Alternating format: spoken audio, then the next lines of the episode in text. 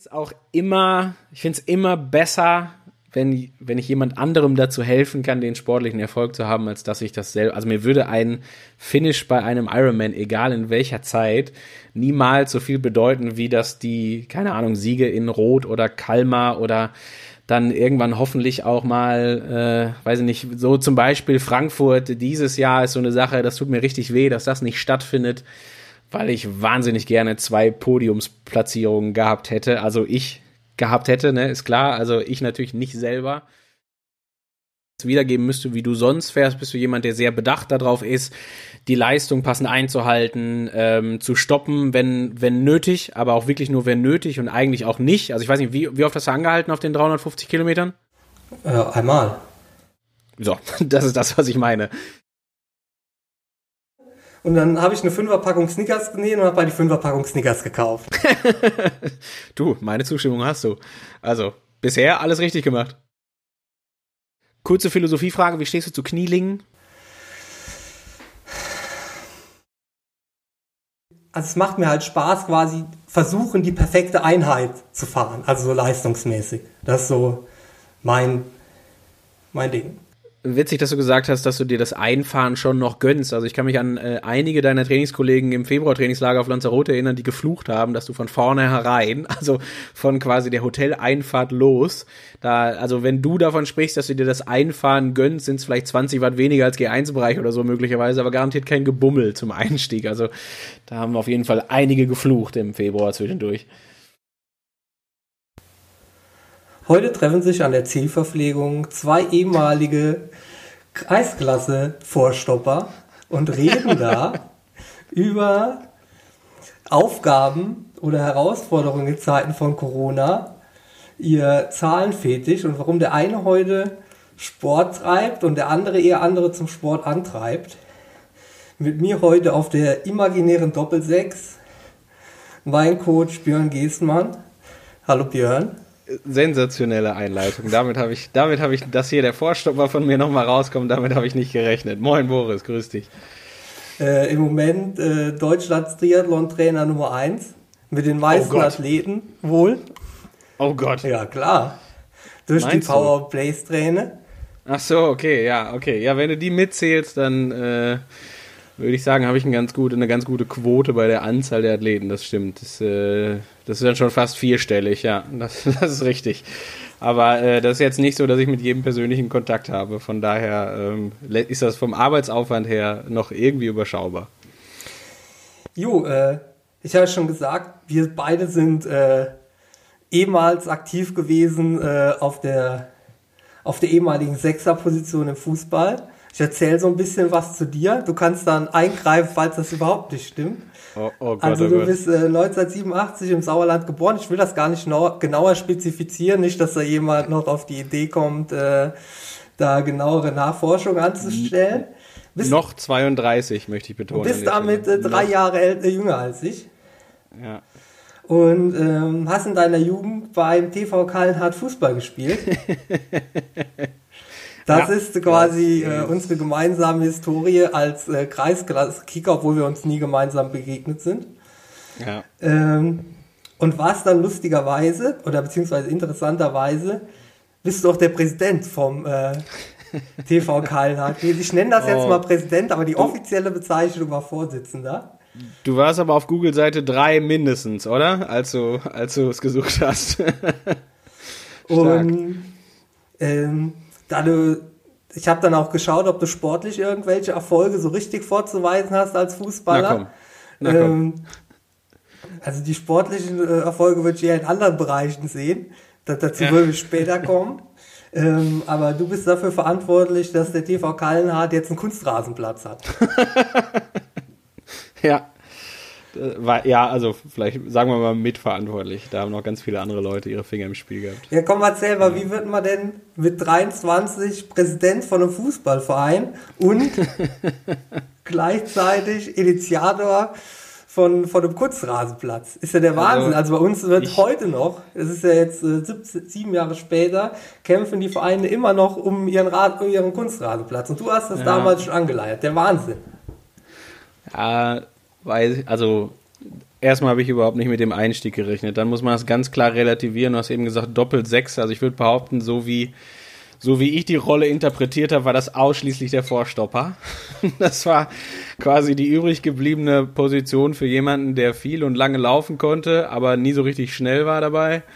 Ähm, von daher ist das so die Kreisklassenhistorie. Und ich möchte aber auch ganz klar sagen, dass der Aufstieg in die Kreisliga B von der Kreisliga C so um ich habe keine Ahnung, wann das war. Was haben wir jetzt? 2020? Ich glaube, das letzte Mal gegen den Ball getreten, dürfte so fünf Jahre her sein. Also vielleicht so gute sieben, acht Jahre her ungefähr. Ähm, der darf hier auf keinen Fall unter den Tisch fallen. Also das war. Das war äh, dein äh, größtes, also größter sportlicher Erfolg in der Kreisklasse. Das, das, das war auf jeden Fall eine ganz witzige Geschichte. Ja, an der Stelle muss ich aber auch immer betonen, wenn wir schon beim Kreisklassenfußball sind, dass der Fußballkreis Lippstadt der zeichnet sich dadurch aus, wenn ich von C in die B-Kreisklasse aufsteige. Oh Gott, schlimm, dass man das relativieren muss, ne? Äh, der Fußballkreis Lippstadt zeichnet sich dadurch aus, dass er erstens vier Kreisklassen hat. Also es geht von A bis D. Und Kreisklasse D gibt es sogar zweimal. Also ich weiß nicht, ob das heute immer noch so ist, aber zu meiner Zeit gab es noch Kreisklasse D Nord und Süd. Ähm, ja, das, ob das jetzt mit Fußball zu tun hatte, das sei jetzt mal dahingestellt. Also das, das würde ich arg bezweifeln.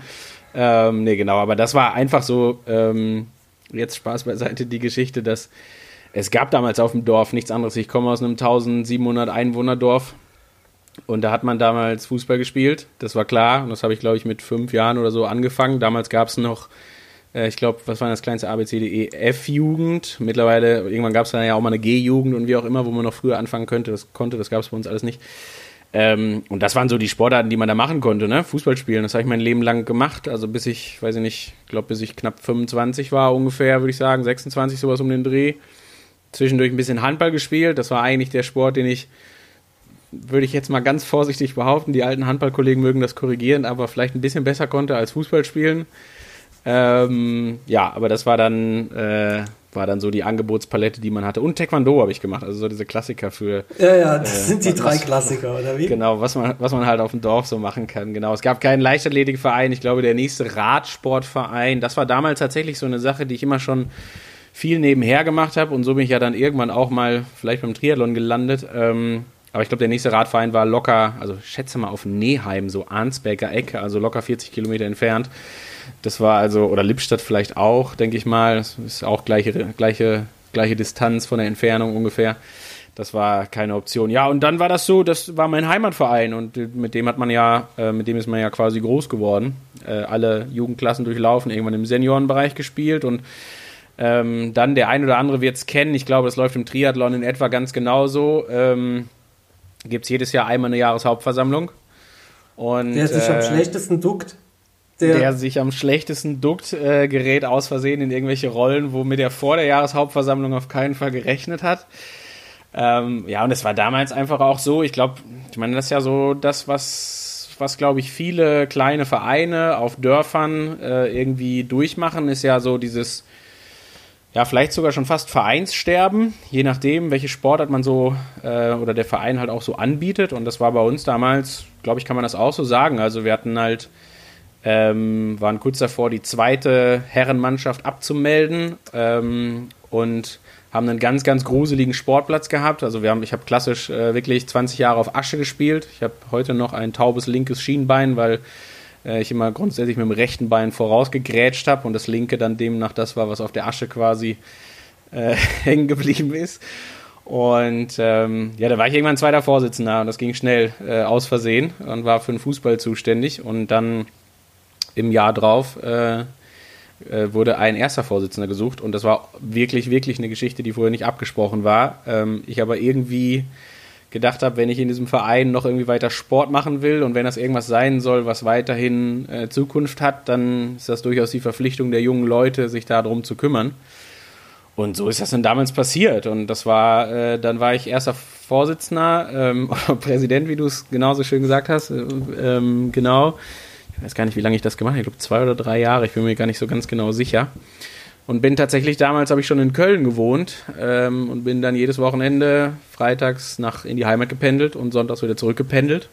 Und das halt über ja, drei, vier, fünf Jahre auf jeden Fall. Und es war schon eine gute, ähm, gute Belastung in Anführungsstrichen, aber vor allen Dingen auch echt sehr, sehr lehrreich. Also das war schon äh, sehr hilfreich fürs Leben, würde ich heute sagen. Ähm, so einer der ganz markanten Punkte, die ich, die ich im Leben ganz wichtig fand, so zum, für, den, für den Lerneffekt.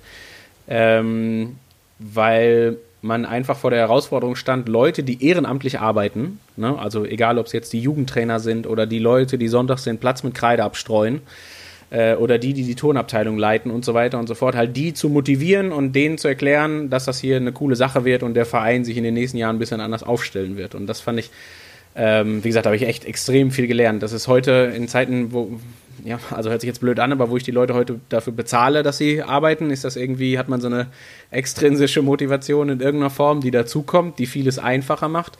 Und damals war das super fürs Lernen, was so das Ehrenamtliche anging. Und ja, es war ganz klar, wenn der Verein Bestand haben soll, äh, braucht er irgendwann einen neuen Sportplatz. Und ähm, dann war, äh, war das halt ganz viel auch sehr spannende Kommunalpolitik, die quasi da mit zu tun hatte, ob dieser Platz gebaut wird, ja oder nein. Und auch das war immens äh, lehrreich, um zu verstehen, wie Politik auf, auf niederster und jetzt in keinem Fall despektierlich gemeint, sondern auf unterster Ebene quasi, also wirklich so im Dorf, ne, mit Ortsvorsteher und so weiter und so fort, halt stattfindet, ähm, fand ich super spannend. Und äh, ja, genau, dann haben wir den Platz irgendwann gebaut und heute, ähm, wie ich finde, eine der schönsten Sportanlagen, die Sauerland des ganzen Sauerlandes. Ja, ja, das ist tatsächlich, also wenn wir schon dabei sind, ist es wirklich schön, weil ähm, der Platz mitten im Ort liegt. Also das ist nicht einer dieser Plätze, die irgendwann an den, an den Rand gebaut Ja klar, das ist nicht so eine synthetische Arena, die dann quasi äh, richtig, die dann später, richtig. sondern die ist noch so richtig im Herzen der Stadt. Richtig. Da ist noch so das genau. eine oder andere Pub daneben, da kommen da die Schlachtenbummler und ist trinken richtig. vor dem, vor dem, äh, vor dem äh, Spiel dann noch drei Bier. Ja, ähm, genau, und trägt auch den ähm, durchaus äh, Namen mit viel Understatement Dorfparkstadion. ähm, nichts, nichts weniger als das, ganz genau. Nee, ja, das war die, das war die Fußballzeit. Die endete dann irgendwann, äh, weiß ich gar nicht, um, keine Ahnung, vor, wie gesagt, fünf, sechs Jahren, glaube ich, war das irgendwann vorbei. Aber da war die Erkenntnis dann endgültig da, dass man jetzt zu alt dafür wird. Ich war, mir war immer schon klar, dass ich das nicht kann. Also ich habe nie mehr in meiner sportlichen Leistung gesehen, in dem Fall, als, äh, als, als es wirklich auch war. Und dann war irgendwann auch gut. Und dann war das mit der Pendelei vorbei und dann ging das Arbeitsleben so richtig, richtig los, so vor sechs, sieben Jahren. Und dann konnte man auch nicht mehr Vollzeit arbeiten und äh, am Wochenende in die Heimat fahren und auch noch einen Sportverein leiten. Das ging dann nicht mehr. Aber du hast zumindest mal noch äh, beim SC Paderborn nochmal ein Praktikum gemacht, um zu ja. sehen, ob nicht vielleicht Profisport oder irgendeine Anstellung im Profisport nicht vielleicht, äh, Profifußball nicht doch vielleicht das ist, was dich quasi reizt. Ja. Und dann ging also es doch wo ganz anders hin. Ja, es gab immer diese Zweigleisigkeit. Ich äh, habe vereinsmäßig Fußball und Handball gespielt und die auch zum Beispiel in der Uni als Schwerpunkte belegt, weil das so die einzigen Kurse waren, die mich so richtig ähm, also die mich so richtig interessiert haben, weil es gab halt einfach damals keinen Triathlon-Kurs und es gab auch keinen Radsportschwerpunkt, deswegen es gab nur die Standardsportarten wie, weiß nicht, Fußball, Handball, Leichtathletik und so weiter äh, an der Sporthochschule in Köln und dann habe ich die Teamsportarten gewählt, weil ich Teamsportarten immer schon super fand und damit bin ich groß geworden. Und Zweigleisigkeit im Sinne von, ich glaube, mein erstes richtiges Fahrrad quasi habe ich so, müsste ich so vielleicht 13 gewesen sein ungefähr, wo ich das gekriegt habe und seitdem fahre ich Rad. Also immer schon so mit äh, äh, Touren fahren und so weiter. Generation äh, Rolf Aldag, Erik Zabel, Jan Ulrich vom Fernseher äh, und dafür gerne auch mal dann im Juli, äh, wenn, wenn, wenn denn dann Schule war, äh, sie auf jeden Fall zeitig beendet, um halt zur sechsstündigen Live-Übertragung vor den Öffentlich-Rechtlichen zu sitzen. Aber du warst auch schon mal live mit deinem Vater dann auch bei der Tour? Genau, ja, ja das war ja. immer so, ja, ich, ich höre schon, ja, du hast äh, auf jeden Fall, muss irgendwen zwangsläufig angerufen haben der, äh, der die Informationen kennt, die nicht bei Google stehen. Nee, und das war, ähm, also ich kann mich auf jeden Fall noch dran erinnern, ich glaube, so 2,5 bis 2,7 ungefähr war ich auf jeden Fall jedes Jahr in, in Frankreich vor Ort und dann immer der Klassiker. Wohnmobil, Fahrrad rein, Etappe am Tag selber morgens losgefahren, ne, bevor sie stattgefunden hat und dann irgendwann auf die Karawane gewartet, auf die Werbekarawane, um dann äh, am, ich kann mich erinnern, an Alpe d'Huez bin ich gewesen, glaube ich, 2007 äh, das muss das Jahr gewesen sein, 2006 gab es das Einzelzeitfahren Alpe d'Huez, das Bergzeitfahren. Ähm, Jetzt korrigier mich. Äh, ja, ja. Ich weiß noch genau, Lance Armstrong, äh, Jan Ulrich. Und ich glaube, Jan Ulrich ist ja dann quasi kurz vorher rausgezogen, weil ich meine 2006. Ja, ich meine auch, dann, dass das 6 war. Dann, genau, dann muss das Einzelzeitfahren aber, glaube ich, 2005 gewesen sein. Da war ich nämlich nicht da, aber ich war das Jahr drauf da. Und auch, jetzt weiß ich, ich bei 2.6 und 2.7 bin ich mir nicht ganz sicher, am äh, Col de la Croix de Fer, beim äh, legendären Husarenritt von Floyd Landis. Ähm, der natürlich einzig und allein, wie wir alle wissen, damit begründet war, dass er am Tag vorher so frustriert war und abends äh, drei Whisky getrunken hat und deswegen nächsten Tag so schnell fahren konnte. Klar, logisch, ne? Ähm, ja, und das war, das war die, äh, das war die Zweigleisigkeit im Sinne von Fußball. Genau, und dann habe ich im äh, quasi im Schwerpunkt, den hatte man, also erste Schwerpunkt Sportart im dritten Semester. Das war also 2000 2007 habe ich angefangen zu studieren, also muss das so 2008 oder 2009 gewesen sein. Ich weiß nicht ganz genau. Und da habe ich ein Praktikum in Paderborn gemacht. Genau, damals noch äh, dritte Liga. Bei der zweiten Mannschaft habe ich also bei der U23 das Praktikum gemacht, weil das so, also Paderborn ist so der erste Profiverein in der Nähe der Heimat, äh, wenn man so will. Und äh, da gab es dann damals das sechswöchige Praktikum. Während des Praktikums, also um Gottes Willen, das soll nicht in Verbindung stehen, aber ähm, ist die erste Mannschaft dann quasi aufgestiegen in die zweite Liga damals. Ähm. Sehr stark, Björn. Das hast du gut gemacht. Wie gesagt, das hast du gut gemacht. Dann hatte, hatte um Gottes Willen nichts, äh, natürlich nichts mit meinem Hospitation, muss man auch sagen. Das ist ja ein äh, kleiner, aber dann doch sehr feiner Unterschied zwischen Praktikum und Hospitation.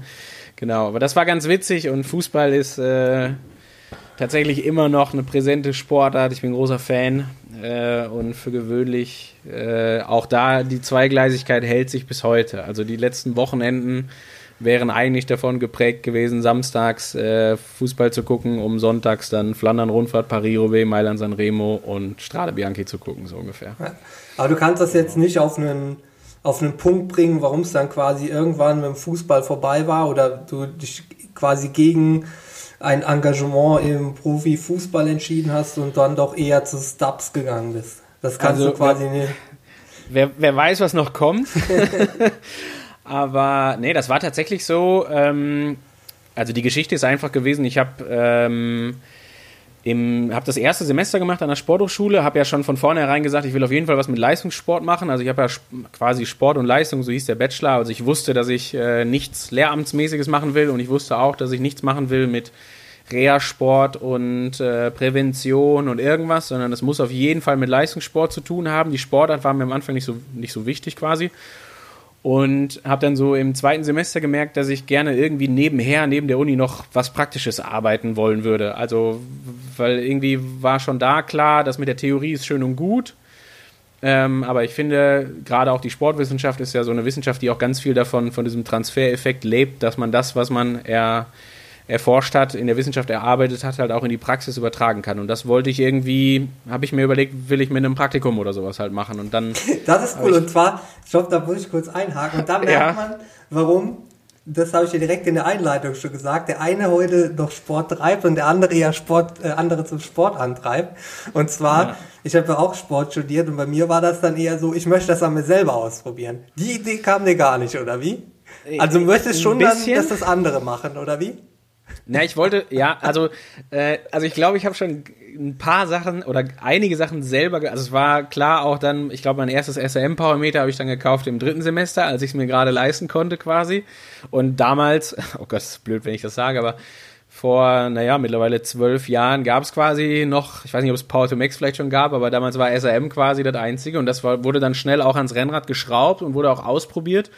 Aber es war immer klar, und das ist heute auch immer noch so, ähm, dadurch, dass meine eigentliche Sportlichkeit ja sehr deutlich limitiert ist und nie irgendwie was mit Hochleistungssport zu tun hat, habe ich da nie so richtig, richtig Bock drauf gehabt. Also ich habe nie ein Interesse dran gehabt, selber mal, weiß ich nicht, jetzt machen wir mal sowas wie, weiß ich nicht, einen Marathon unter drei Stunden zu laufen, finde ich nicht, reizt mich gar nicht. Ich möchte, dass ich irgendwann mal einen Athleten habe, der auf Hawaii vielleicht mal eine 2,37 läuft das reizt mich viel, viel, viel, viel mehr, als irgendwie selber den eigenen sportlichen Erfolg zu haben. Also das war immer schon so, das war auch so, das war selbst zu, weiß nicht, Fußball, Handballzeiten. Ich habe auch nie Bock drauf gehabt, äh, keine Ahnung, Trainer in einer Landesliga zu sein, weil das nichts mit Hochleistungssport zu tun hat. Also es muss immer so an den an den Grenzen der Belastbarkeit, an den klingt jetzt pathetisch, aber an den Grenzen des Menschlichen oder wie auch immer was stattfinden. Ansonsten finde ich das nicht spannend. Okay, also es war bei dir immer so, du, du hast bei dir gemerkt, also das ist zwar Sport, das ist Freizeitsport, was ich mache, aber so richtig reinfuchsen kann ich mich nur in Voll. In quasi Absolut. Leistungssport, also, oder wie? Man hat, man hat das ja dann selber alles ausprobiert und so weiter, aber das ist dann ja einfach so limitierender Faktor. Klar kann ich mich jetzt trainieren und gucken, wie meine Schwellenleistung ansteigt. Von äh, gerade unbeweglich bis hin zu, was weiß ich, 4 Watt pro Kilo Körpergewicht ist ja eine Sache, halt auf dem Level, was halt jeder schaffen kann, der irgendwie gesund und nicht 50 Jahre alt ist oder älter, so nach dem Motto. Aber da war es da, das war ja auch dann schon so die Belastungsgrenze und ich habe nie Bock gehabt, ähm, also nie Bock gehabt ist ja, klingt jetzt sehr destruktiv, aber äh, nie so, das hat mich nie so richtig gekitzelt, irgendwie das selber auszuprobieren, wie weit das gehen kann. Vielleicht werde ich das irgendwann nochmal machen, wenn ich Langeweile habe oder so. Ähm, weil ich das immer schon viel, viel spannender fand, was, keine Ahnung, die Leute bei der Tour de France imstande sind zu leisten und so weiter. Und es war am Anfang ganz viel Radsport geprägt und du konntest mich kriegen damit, äh, motivational, dass du mir gesagt hast, teste den Radprofi XY im Trainingslager in, auf Lanzarote oder äh, auf Mallorca. Und wenn der, wenn ich das erste Mal 75 Milliliter Sauerstoffnahme gesehen habe auf dem Bildschirm, war ich glücklich, quasi. Das war so, so, so, so hat man mich gekriegt. So, das, und dann wollte ich wissen, wie das geht, und dann hat es mich interessiert, äh, wie man das selber macht quasi. Also was muss ich mit dem machen, äh, damit der nicht mehr 75, sondern 85 da stehen hat. Ähm, ja, und das war immer schon das, was auf jeden Fall die Motivation war bei der Geschichte. Ja, gut.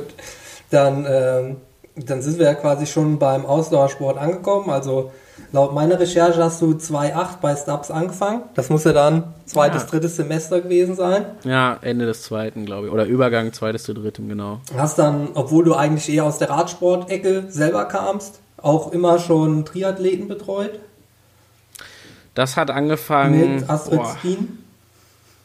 Ja, genau, das war ja so, müsste so 2011, ich hätte fast aufgeschrieben. 12. Ja, 2011, 2012. Also genau. ich habe am Anfang. In Kalmar und in Barcelona, das scheint ein gutes Pflaster gewesen zu sein. ja, ja, Kal Kalmar mag ich sehr auch, auf jeden Fall, genau. Ja. Ähm, parallel zu den Triathleten hast du auch noch äh, ein Radsportteam betreut, Pro Conti aus Österreich, habe ich hier auf meiner, meiner Liste stehen. Und Conti waren die, Conti, muss man, also Pro Conti ist ja quasi zweite Liga, World Tour oder heute ja, ja doch heute World Tour, früher Pro Tour, erste Liga und das war äh, eine österreichische U23 Nachwuchsmannschaft, die Conti-Team war, genau. Ja. ja.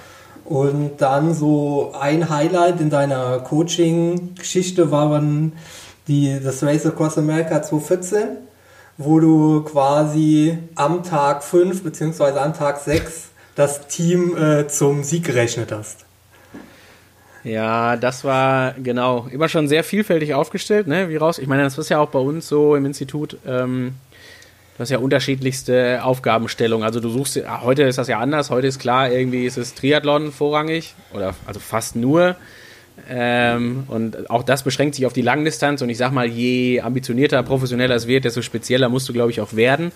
Und äh, damals so in den Steps anfängen, so 2,8, dann irgendwann angefangen, glaube ich, so um 2,10 rum, würde ich sagen, die ersten Leute zu betreuen.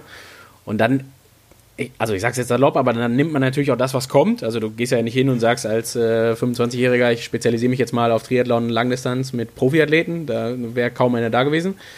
Ähm, genau, und dann war halt äh, so vom Anforderungsprofil war dann irgendwie Triathlon Langdistanz mit Astrid, die dann ja Profi geworden ist erst. Also die hat ja vorher irgendwie ähm, beim, glaube, damals schon beim ersten Triathlon sich qualifiziert für Hawaii oder den ersten, glaube ich, in Rot gemacht, sich beim zweiten qualifiziert für Hawaii, da dann die Altersklasse gewonnen und so. Das war, die konnte das auf jeden Fall von vornherein auch schon. Ähm, und Race Across America war damals so eine Geschichte, wo ich auch so zwischen, ich habe 2012 meine Masterarbeit auch über alles, was so mit Ultra-Ausdauersport zu tun hatte. Das war damals so mein Steckenpferd, so von 2010 angefangen.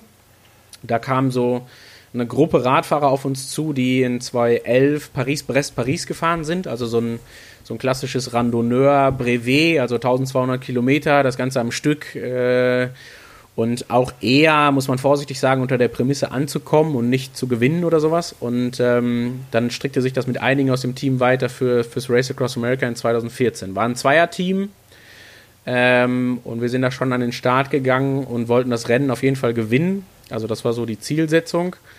Und es war auch immer so das Schmankerl, dass man möglicherweise auch sich da den Streckenrekord holen kann, der damals lag, glaube ich, bei, weiß nicht mehr, sechs Tagen und zwölf Stunden oder sowas halt, irgendwie so. Und wir haben. Für die Triathleten schiebe ich nochmal ein, man fährt mit dem Fahrrad äh, ja, einmal quer rechts, durch die immer. USA, von der ja. Westküste zur Ostküste, ohne mehr oder weniger ohne Pause, außer halt, ja. dass mal der eine und mal der andere fährt, wenn man im Zweierteam fährt. Aber es gibt auch Leute, die fahren das alleine.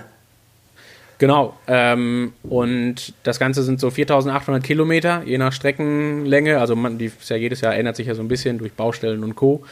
Und du hast so, also es gibt nicht so eine richtig offizielle Angabe, glaube ich, aber man spricht so von knapp über 30, 35.000 Höhenmetern, die sich dann da akkumulieren, vorrangig in den Rocky Mountains beziehungsweise in den Appalachen dann hinten raus. Und ähm, wir sind das im Zweierteam gefahren, immer zwei Stunden Stoppstrategie, also zwei Stunden der eine, zwei Stunden der andere und das Ganze dann für eine Woche. Also sechs Tage haben wir gebraucht, sechs Tage, sechs Stunden, glaube ich, oder sechs Tage, acht Stunden, ich habe es nicht ganz genau.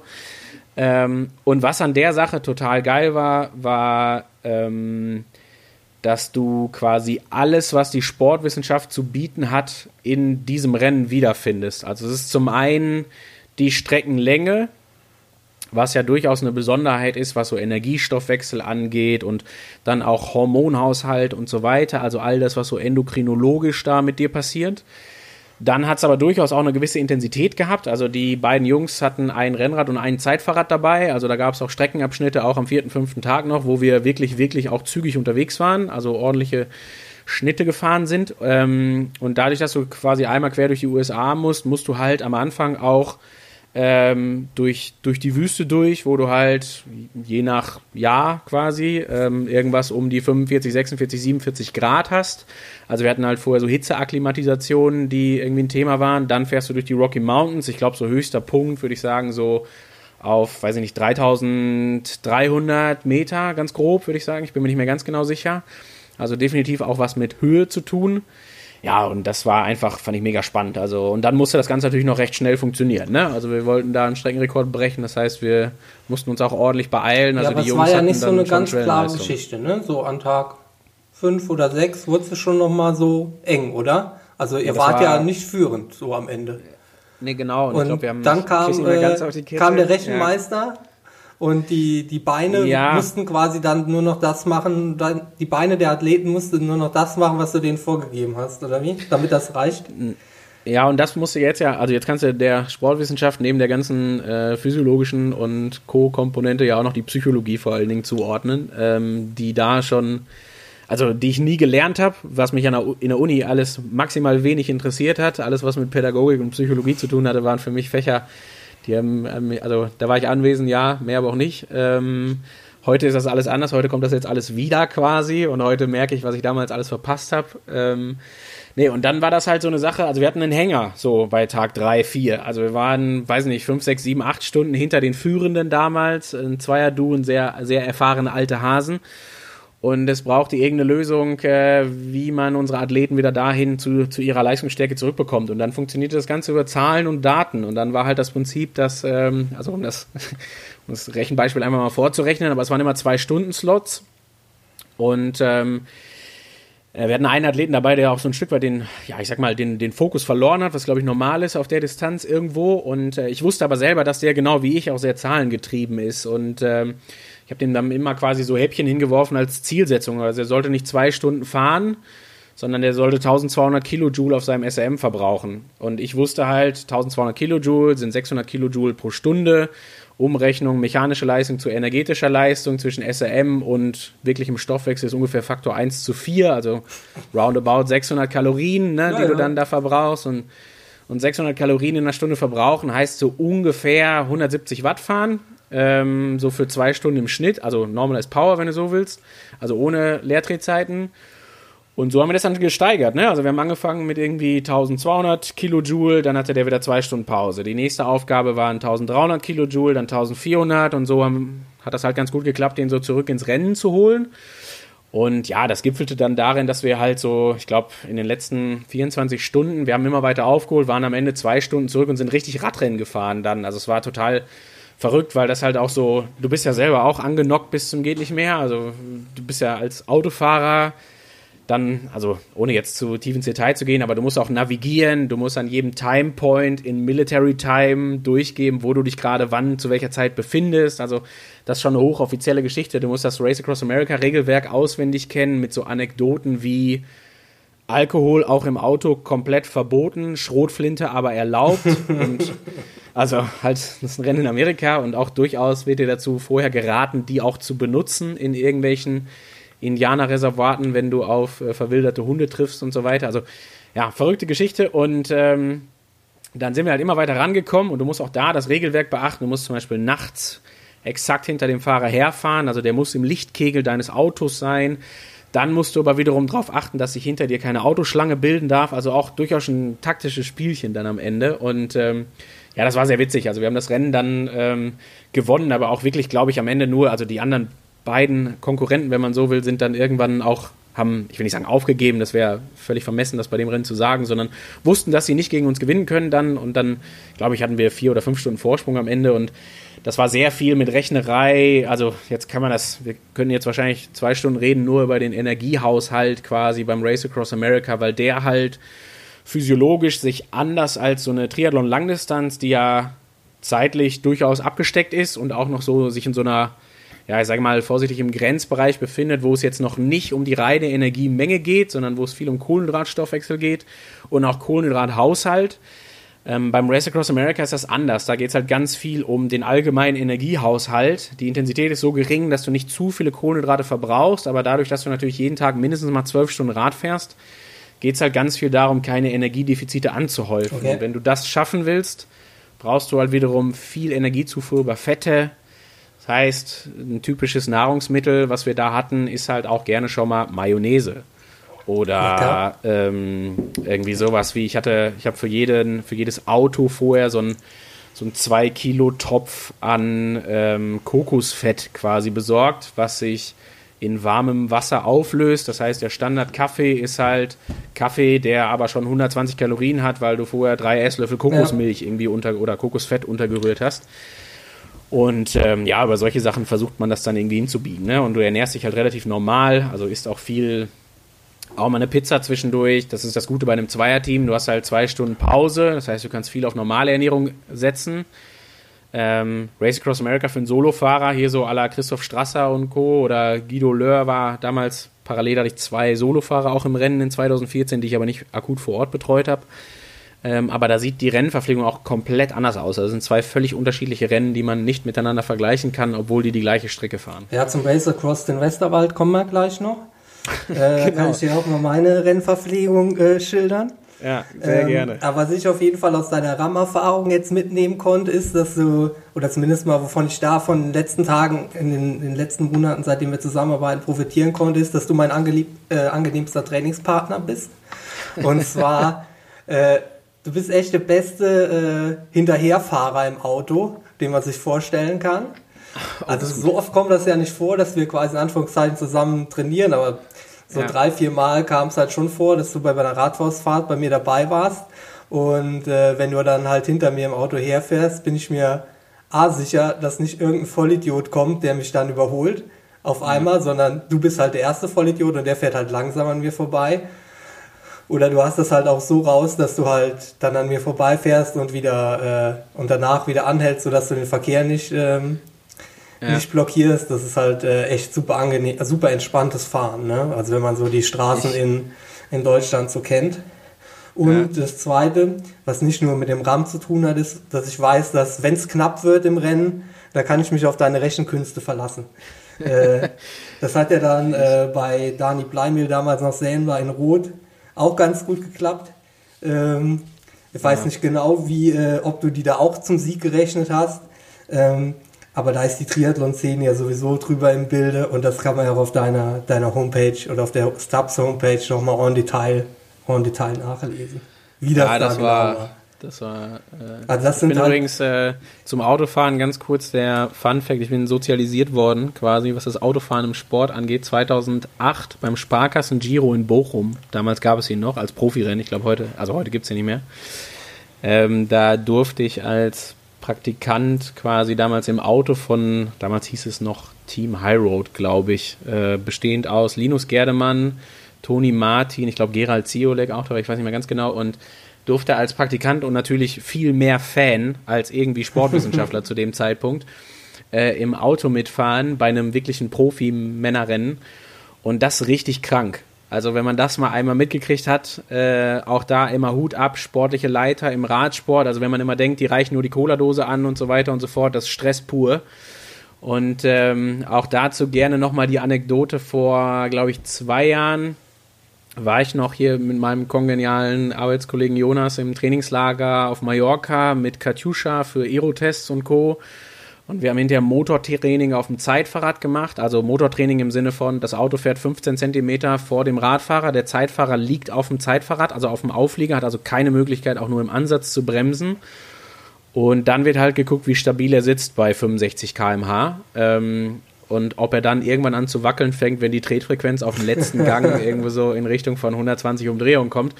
Also wirklich, wirklich abgefahren. Und die Jungs haben das komplett drauf. Und ich sag mal, das ist im Triathlon oder auch im Training dann gerade deutlich einfacher äh, natürlich. Aber ja, irgendwo so hat man das in den Jahren gelernt, dass, äh, wie man sich im Straßenverkehr zu verhalten hat, glaube ich, wenn man einen Radfahrer oder einen Triathleten vor sich oder hinter sich ja, hat. Ja, ganz genau. kurz bevor wir hier äh, irgendwelche Zuschriften von Gesetzeshütern bekommen. Also wenn wir im normalen Straßenverkehr unterwegs sind, halten wir uns natürlich an alle, alle Vorschriften. Ja. Und beim. Münsterland-Giro sind halt auch die Straßen abgesperrt. Ne? Also wenn die sportlichen Leiter da ja. hinter dem Rennen herfahren, da. Ja, oder auch an den ist, Leuten äh, vorbei. Auch ein halbes Autorennen, oder wie?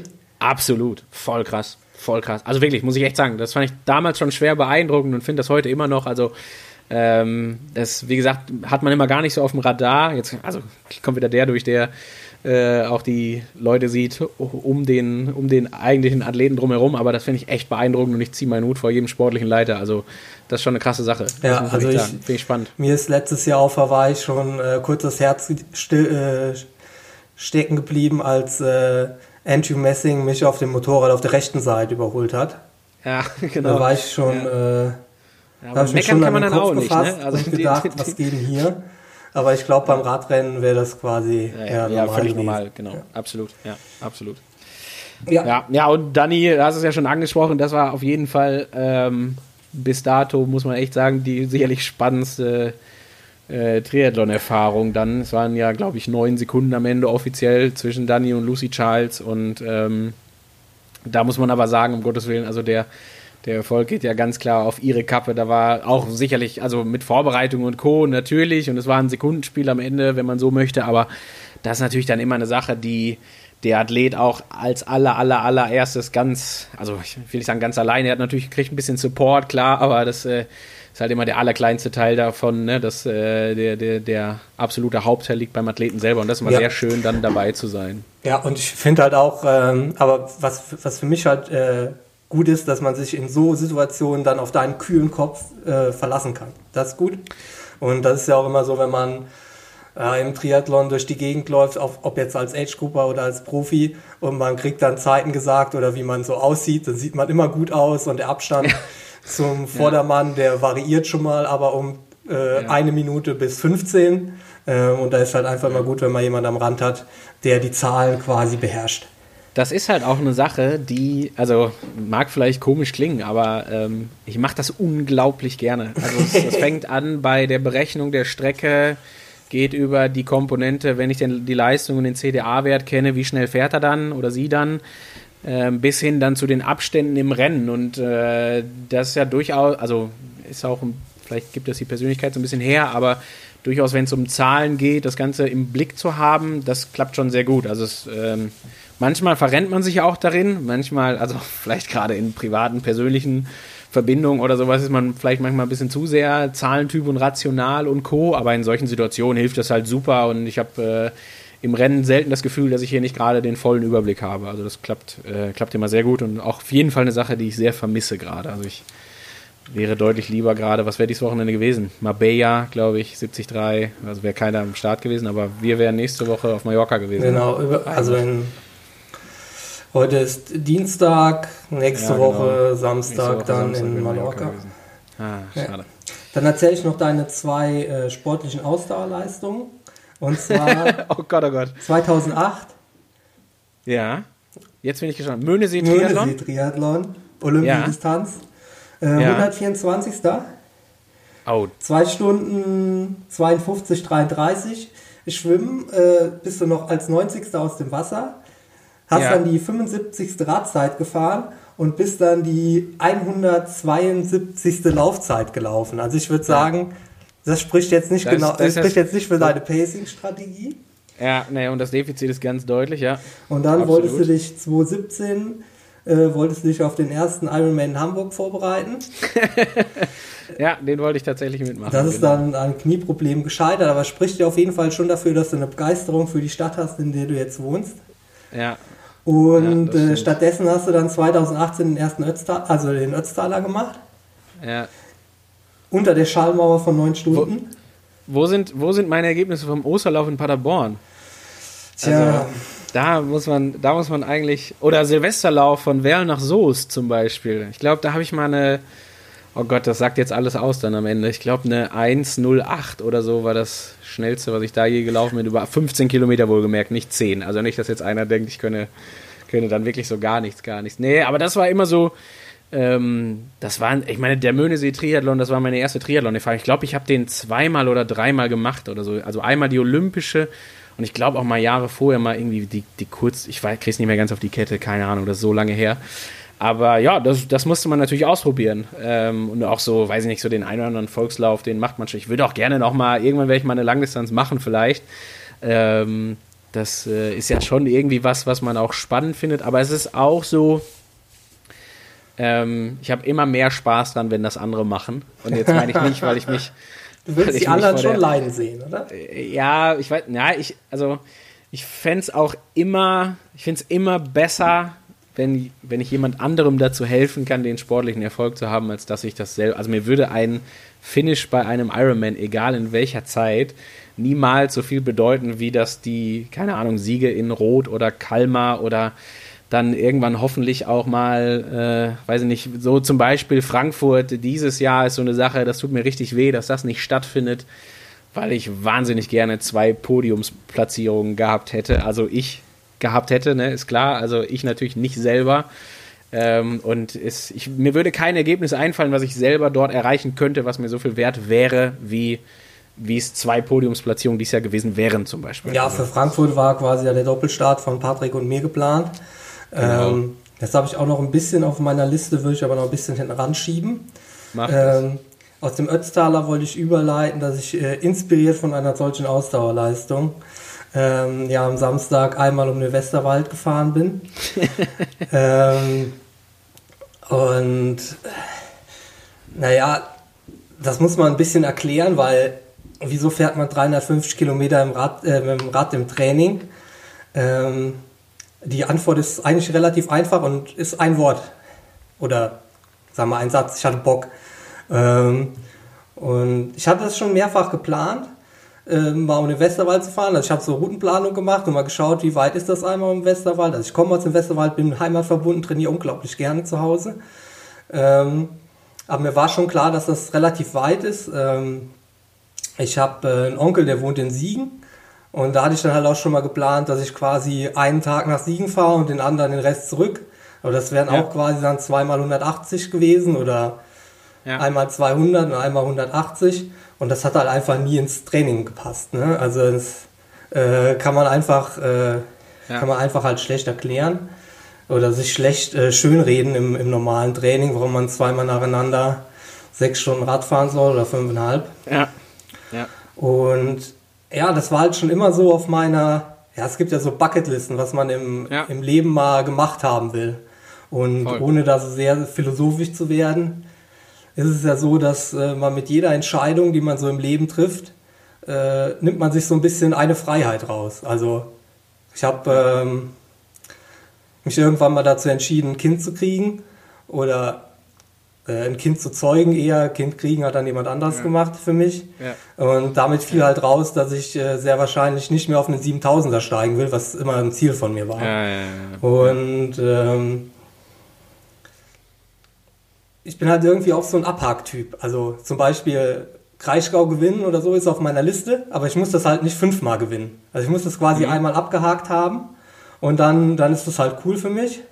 Und mhm. äh, naja, einmal um den Westerwald fahren stand halt einfach auf dieser Liste. Genau wie ich halt ja. schon vorher mal ähm, alle die höchsten Berge hier in den Mittelgebirgen alle abgefahren, abfahren wollte. Ja, also ja. im Westerwald ist das die Fuchskaute, im, im Taunus ist das der Feldberg und ja. äh, Eifel und Hunsrück. Und das hatte ich quasi alles schon und, äh, und im Westerwald fehlte dann halt noch. Und ähm, sag mal, Entschuldigung, wenn ich einhake, wie war das? Wie hat sich für dich jetzt äh, das Fahren selber, also ich, wenn ich jetzt wiedergeben müsste, wie du sonst fährst, bist du jemand, der sehr bedacht darauf ist, die Leistung passend einzuhalten, ähm, zu stoppen, wenn, wenn nötig, aber auch wirklich nur wenn nötig und eigentlich auch nicht. Also ich weiß nicht, wie, wie oft hast du angehalten auf den 350 Kilometern? Äh, einmal. So, das ist das, was ich meine. Jeder andere draußen hätte jetzt erwartet, so, naja, sechsmal, ne? Irgendwie dreimal Tanke, zweimal Pinkel noch zusätzlich und dann einmal nochmal Supermarkt, so ungefähr. So hätte ich es möglicherweise gemacht. Ähm, und wie, wie, hat sich, also hat es einen Unterschied für dich gegeben zwischen dem Fahren einer, sagen wir mal, relativ langen Einheit im Trainingslager, wenn du auch mal da fünf Stunden gefahren bist, und den knapp zehneinhalb Stunden, die du jetzt gefahren bist? Naja, also ich hatte mir halt vorher, also ich gehe dann so, also warum ich es halt auch so gemacht habe, war halt, dass ich, dass ich so eine Herausforderung gesucht habe, die mich quasi, wo ich halt nicht genau weiß, wie, wie es so abläuft. Ne? Also ich ja. gehe dann, wenn ich es mir leisten kann, dann auch ganz gern so ein bisschen naiv da dran und schau, mhm. damit ich halt einfach quasi in diesen, in diesen Grenzbereich komme, wo ich halt nicht genau weiß, was passiert da. Ja, also ja. ich bin halt, die längste Trainingseinheit, die ich vorher gemacht habe, waren irgendwann mal 200, da hatte ich äh, 180 Kilometer draufstehen und äh, es wurde halt ein bisschen lang und da habe ich gedacht, da 200 kannst du auch noch voll machen. Und ja. ähm, ich weiß halt gar nicht, was so nach sieben Stunden Radfahren so passiert. Aber dann habe ich mir halt so gedacht, 150 Kilometer, das ist relativ flach, das kann man quasi, da muss man schon so einen 35er Schnitt fahren können. Ne? Ja.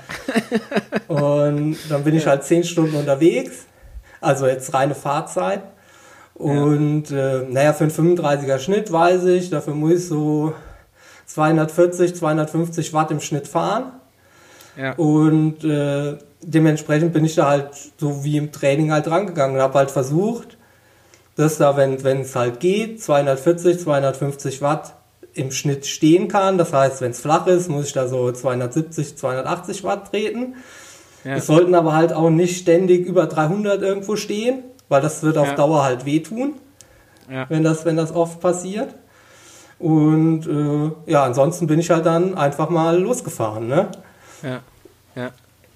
Mir war, halt, stark. mir war halt auch irgendwie klar, dass, äh, dass so bis Bonn, da wird es halt so ein bisschen blöd, weil da geht es so am Rhein entlang und da ist halt, das kannte ich halt alles schon, mehr oder weniger. Also Bonn jetzt nicht so, aber es war klar, dass das halt irgendwie, ah, jetzt halt einfach auch, auch, auch auf Drahtweg ist. Ja. Und ähm, dann habe ich halt da schon gemerkt, ja, da hatte ich dann, glaube ich, so einen 33,5er Schnitt oder so. Ja, mit dem 35er mhm. Schnitt wird es halt nichts.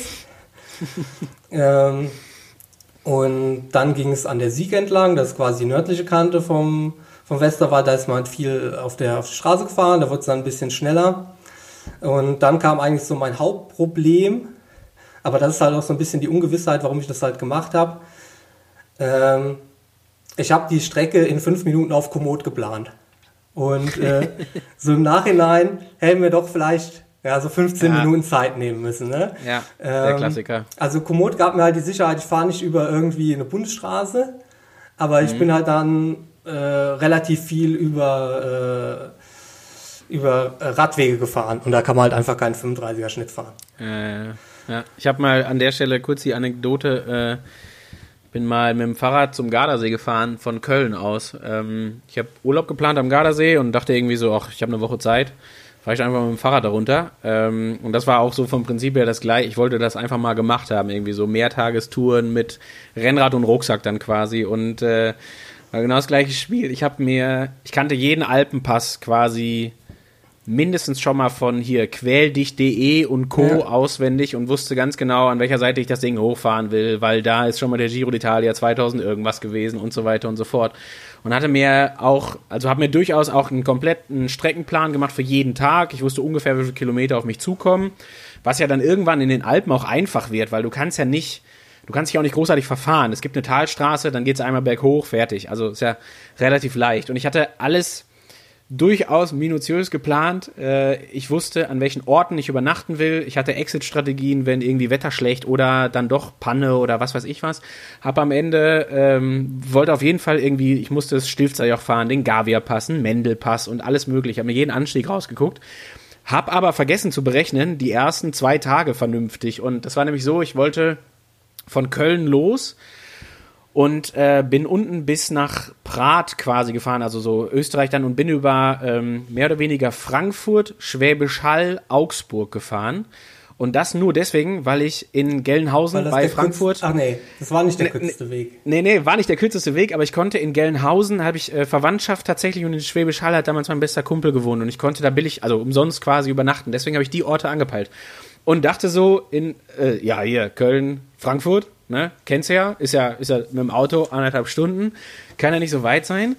Und habe mir ehrlich gesagt auch nicht wirklich viele Gedanken, vor allen Dingen nicht über das Profil gemacht. Also ich wusste, es wird weit. Es waren irgendwie angekündigte 200, weiß nicht, 40 Kilometer und ich rechne immer pauschal so 7 bis 10 Prozent von den Kilometern drauf, weil du kriegst es halt nie so genau geplant oder verfährst dich mal und so weiter und so fort. Und dann waren es am Ende 280 Kilometer. Wo ich aber an, am, am ersten Tag natürlich auch großartig, ähm, wo ich aber nicht mit geplant habe, war quasi Bergisches Land, dann, was kommt dann? Westerwald? Nee, doch, Westerwald, dann Taunus. Taunus. Genau, und das war sowas von hässlich. Also es war richtig, richtig mies. Hinten raus, wenn du dann so 200 Kilometer in den Beinen hast und es war ja noch so, das sind ja alles auch wirklich unangenehme Anstiege. Also das Stilfzer Joch, weißt du, zwei Stunden, zwei Stunden gemütlich auf dem zweiten Gang so ungefähr mit irgendwie vorne kompakt, hinten 28er Ritzel, alles wunderbar angenehm, kannst du genau kalkulieren, ist gar kein Thema. Aber dann immer dieses ruppige, das war richtig fies. Und da habe ich hinterher auch gedacht, da bin ich in Gelnhausen angekommen, weiß ich noch genau, da habe ich wirklich geflucht auf den letzten 80 Kilometern, also wirklich auch wirklich geflucht. Und da dachte ich auch so, okay, das hätte ich ein bisschen besser berechnen können, ja. glaube ich. Ähm, Aber ich glaube, das ah, ist halt das heute wirklich mit Komoot echt also ich habe das auch zum ersten Mal benutzt, weil mein Vater gesagt ja. hat, ich plane hier meine Einheiten in der Umgebung mit Komoot und dann wollte ich das halt auch ja, mal einfach ja. ausprobieren. Und die Datei habe ich dann halt einfach, einfach auf meinen, äh, auf meinen Stage Stage, auf meinen Radcomputer geladen und bin dem mehr oder weniger halt nachgefahren. Also ich habe mich auch nicht verfahren. Also ich bin äh, hin und wieder mal neben der Strecke gefahren, weil ich dann gemerkt habe, das geht vielleicht ein bisschen schneller. Aber ja. äh, ich bin jetzt nicht irgendwie, oder ich habe mal eine Abzweigung verpasst, musste dann kurz mal rumdrehen, aber ich bin nicht kilometerweit in die falsche Richtung gefahren. Ja, das ist gut. Damals, ich weiß nicht, ob es damals Komoot schon gab, ich bin mir nicht mehr ganz sicher, aber ja. ich habe das noch, ich hatte einen TZ1, ein Navigationsgerät fürs Radfahren, was es damals, glaube ich, bei Aldi zu kaufen ja. gab. Ähm, und ja, das, also das kann man besser machen. das ist ganz sicher. Aber für, für den Spaß hat es keinen Abbruch getan. War auf jeden Fall eine richtig geile Sache und äh, ist dann cool, wenn man morgens um 6 Uhr in Köln losfährt und eine Woche später irgendwo in Riva del Garda ankommt. Das hat viel, viel Bock gemacht, auf jeden Fall. Ja, also ich hatte auch relativ lange Spaß. Ähm, so, also es ging wirklich relativ gut. Ich saß direkt am Anfang schon mal schlecht auf dem Sattel. Also habe ich direkt gemerkt, so am Anfang, uh, wenn jetzt, also schon nach 10 Minuten habe ich mir gedacht, sitzt hier echt schlecht irgendwie drauf. Ich probiere ja, ja gerade einen neuen Sattel aus und ähm, das quasi noch 300 Kilometer, das wird nicht lustig. Ja. Das hat auch bis zum Ende immer so ein bisschen gezwickt, aber es hat halt einfach nur gezwickt, aber es war trotzdem stabil, das war cool. Ähm, ja. ja, so ab Stunde 6, ich bin mit dem Zeitfahrrad gefahren, weil ich ja 35er Schnitt fahren wollte. Ähm, ähm, hatte ich so ein bisschen, bisschen Nacken, weil das halt einfach nicht die Position ist, die man im Rennen fährt. Ne? Muss halt re relativ oft hochschauen. Und, ja. äh, aber sonst hatte ich einfach nichts. Ne? Also so ab Stunde 9 tat es dann halt so ein bisschen an den Beinen weh, aber das muss ja auch, ne? Ja. Da kannst du ja vielleicht nochmal sagen, hätte ich nicht vielleicht ein bisschen schneller fahren müssen, um, äh, äh, also schneller fahren können, hätte ich bestimmt, hättest du, kannst du kurz mal ausrechnen, mein Kalorienverbrauch. Ja, 9000 Kalorien ungefähr hast Ja. du verbraucht. Ich habe es mir nämlich noch, äh, ich glaube, es waren 8900 so um den Dreh. Also ausgerechnet bei Today's Plan. Es gibt immer so unterschiedlichste Berechnungsgrundlagen dann quasi, aber äh, mit 252 Watt Normalized Power ähm, kommt das schon ganz gut hin. Und äh, jetzt bin ich sehr gespannt, wie viel Gel du gegessen hast zwischendurch. Ja, genau. Also so an, ich, ich kann ja noch quasi so erzählen, was ich so an meinem Rad verändert habe, äh, um die, quasi das anzugehen. Also Ja. mir war klar, 35er Schnitt ist quasi gesetzt, hat nicht geklappt. Ein Stopp nach Möglichkeit, weil wir haben ja momentan Corona und ich war seit sechs Wochen nicht mehr im Supermarkt. Das macht meine Frau, weil äh, äh, Männer kriegen es ja ein bisschen häufiger als Frauen. Und äh, Ah, ist das so, ja? ja, ja, Das und äh, jetzt kann, also man weiß das ja jetzt noch nicht so richtig, weil das ja, weil die Datenlage noch relativ unklar ist. Vielleicht liegt es Ja. auch einfach ein bisschen am Lebensstil. Ne? Also es muss Ja, nicht unbedingt sein, dass quasi Frauen und Männer da, also aber, Unser- aber theoretisch in der, also es gibt einfach mehr männliche Corona-Infizierte als, Ah, als Frauen. Ich glaube, unser Geschlecht ist einfach dümmer. Wir geben uns wahrscheinlich öfter in risikoreiche Situationen und holen uns das irgendwo, wo man sich Ja, locker hätte ersparen ja. können, wenn man mit ein bisschen Bedacht rangegangen wäre. Dementsprechend wollte ich halt nicht allzu oft in den Supermarkt gehen. Und genau Ja. einmal halt. Deswegen habe ich einen dritten Flaschenhalter installiert. Äh, Ich weiß, dass ich so im Normalfall mit äh, zwei Flaschenhalter vier Stunden Rad fahren kann, aber Dehydrierung wollte ich halt vermeiden, deswegen einen dritten gehabt. Ich Ja. hatte einen zweiten Schlauch dabei, statt nur einen Ersatzschlauch. Und äh, das letzte war halt noch äh, so ein Adapter für die Tankstelle. Das heißt, wenn ich mal einen Platten habe, Ja. dass ich Ja. den dann nicht äh, mit der Handpumpe aufpumpen muss und dann mit vier Bar noch 300 Kilometer fahren muss, sondern dass ich den an der Tankstelle halt wirklich voll aufpumpen kann. Ja. Hast du ein Fahrradschloss dabei gehabt, als du im Supermarkt warst quasi? Nein. Oder hast du einfach draußen stehen lassen? Ähm, Hab kurz Gänsehaut gekriegt gerade. ähm, ich hatte dabei am Anfang dann halt die drei Fahrradflaschen, zwei Gels und eine Banane. Die eine Banane habe ich nach zwei Stunden gegessen, das eine Gel habe ich dann halt so nach dreieinhalb.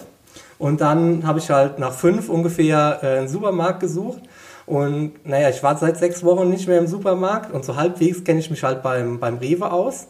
Und deswegen wollte ich eigentlich so Rewe oder äh, halt so normalen, normalen Supermarkt, keinen Discounter. Gab's aber dann nicht. Also ich bin zehn Kilometer gefahren, da musste ich dann doch zum Lidl und das war echt der.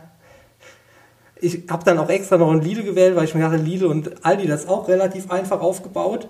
Ähm, da kenne ich mich so halbwegs aus und na gut, mein Fahrrad stand draußen davor, aber da bin ich auch eigentlich relativ entspannt, aber ich wollte trotzdem nicht ewige Zeit da drin verbringen. Und da bin Ja. ich so da durch und wusste auch so halbwegs, was ich wollte.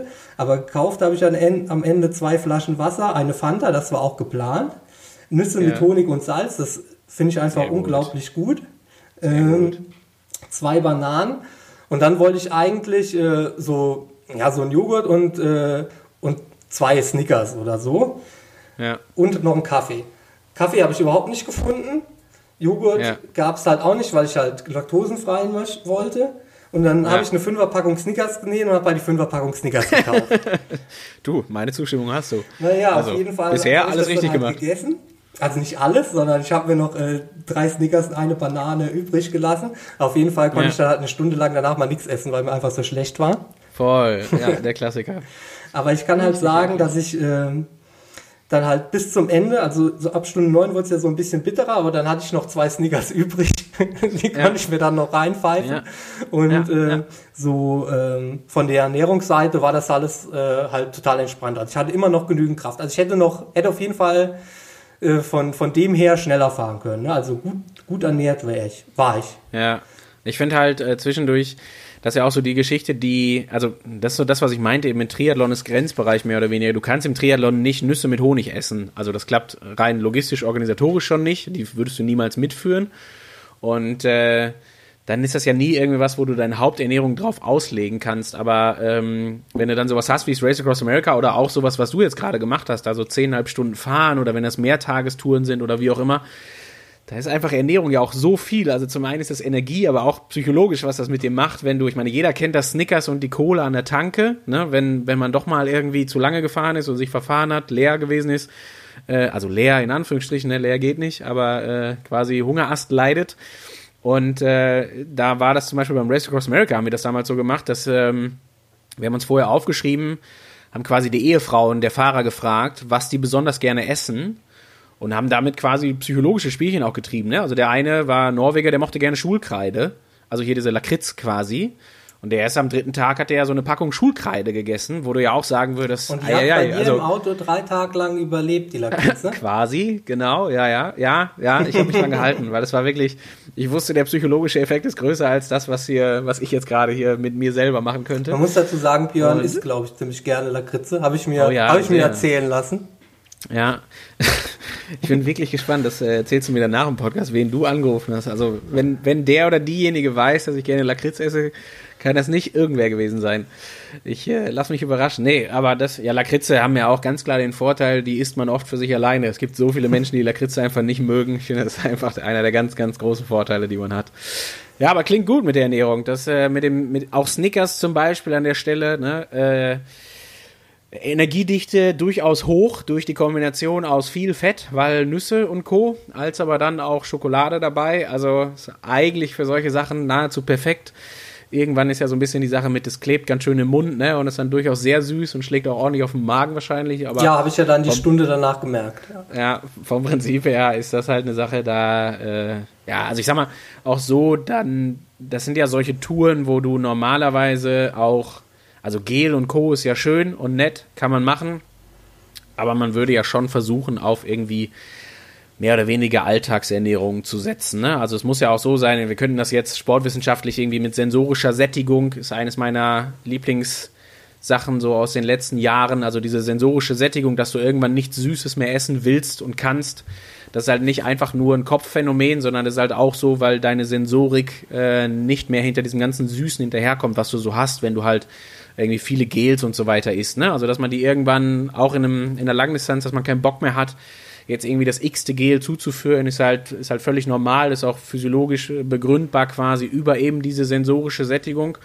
Und ähm, die lässt sich natürlich auch wieder gerade rücken damit, dass man hin und wieder mal auf zum Beispiel äh, salzige Nüsse setzt oder was auch immer was. Ne? Also ich habe das auch immer schon gesagt, früher so beim Radfahren, so diese ganzen Radmarathons, ob es der Ötztaler ist oder weiß ich nicht, jede RTF oder sowas macht auch immer Sinn, an einer Labostation in Österreich ne, äh, mal anzuhalten und mal ein Salamibrot zu essen. Das ist durchaus irgendwie was, was zumindest mal so diese ganzen Geschmacksnerven auch durchaus wieder gerade rücken kann. Abgesehen davon finde ich immer ein netter Nebeneffekt, dass man halt auch Durst davon bekommt. Ne? Und das finde ich ist halt irgendwie was, wo du, ich meine, was, was würdest du schätzen, wie viel du getrunken hast in den zehn Stunden? Naja, ich hatte ja die drei Radflaschen, das sind so zweieinhalb, zwei, vier, also zweieinhalb Liter etwa.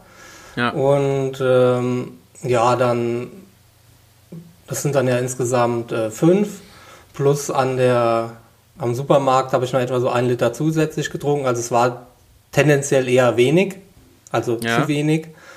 Ähm, aber zumindest mal am Anfang musste ich relativ auf Pipi und das habe ich dann noch kontrolliert und der war, hatte immer die richtige Farbe. Hinten raus dann nicht ja. mehr so. Also ich hätte dann ähm, später mehr trinken müssen, aber es war jetzt halt auch nicht so super warm. Ne? Also ich musste losfahren, hatte noch Weste an, das hat mir auch nicht so gut gepasst. Das hat mir bestimmt ja. auch nochmal äh, 0,2 kmh Schnitt auf, gekostet. Auf jeden Fall, auf jeden Fall. Und die größte Katastrophe war ja, dass ich Beindinge anziehen musste, weil es war halt ja. morgens 6 Grad, da kann, kann ich halt ja, nicht losfahren, wie ich will. Ähm, und die kann man halt eigentlich nicht ausziehen. Ne? Also ich kurzzeitig ja. hätte ich gern mal Armlinge ausgezogen, aber das geht ja aus Stylegründen nicht. Und dann. Ja, das natürlich. ja, absolut. Also kannst du nicht mit Beinlingen ohne Armlinge. Nee, das also ging das, nicht. Das und naja, bis Option. ich die Beinlinge ausgezogen hätte, dann hätte ich oben. Aber kurze Philosophiefrage: Wie stehst du zu Knielingen? Ja, es gibt halt im Jahr zwei, zwei, zwei Tage im Jahr, wo man die mal tragen könnte, wo man denkt, dass die ganz okay das sind. Ist aber ähm, also entweder ist es so kalt, dass man Beinlinge anziehen kann, oder man kann kurz fahren. Okay, okay. Oder man hat Knieprobleme, dann, dann ist das auch noch okay. Also ja. wenn man quasi warme Knie haben muss, dann, dann kann man das ja. schon tragen. Aber optisch finde ich die jetzt nicht so gelungen. Ich liebe Knielinge. Einfach ziehe ich super gerne an, finde ich richtig, weil das so ein schönes Mittelding ist. Der wird nie zu warm da drin. Äh, vor allen Dingen natürlich nicht lange Socken, ist ja klar, ne? Brauchen nicht drüber reden, denke ich. Äh, das ist ja, ist ja ein Gesetz.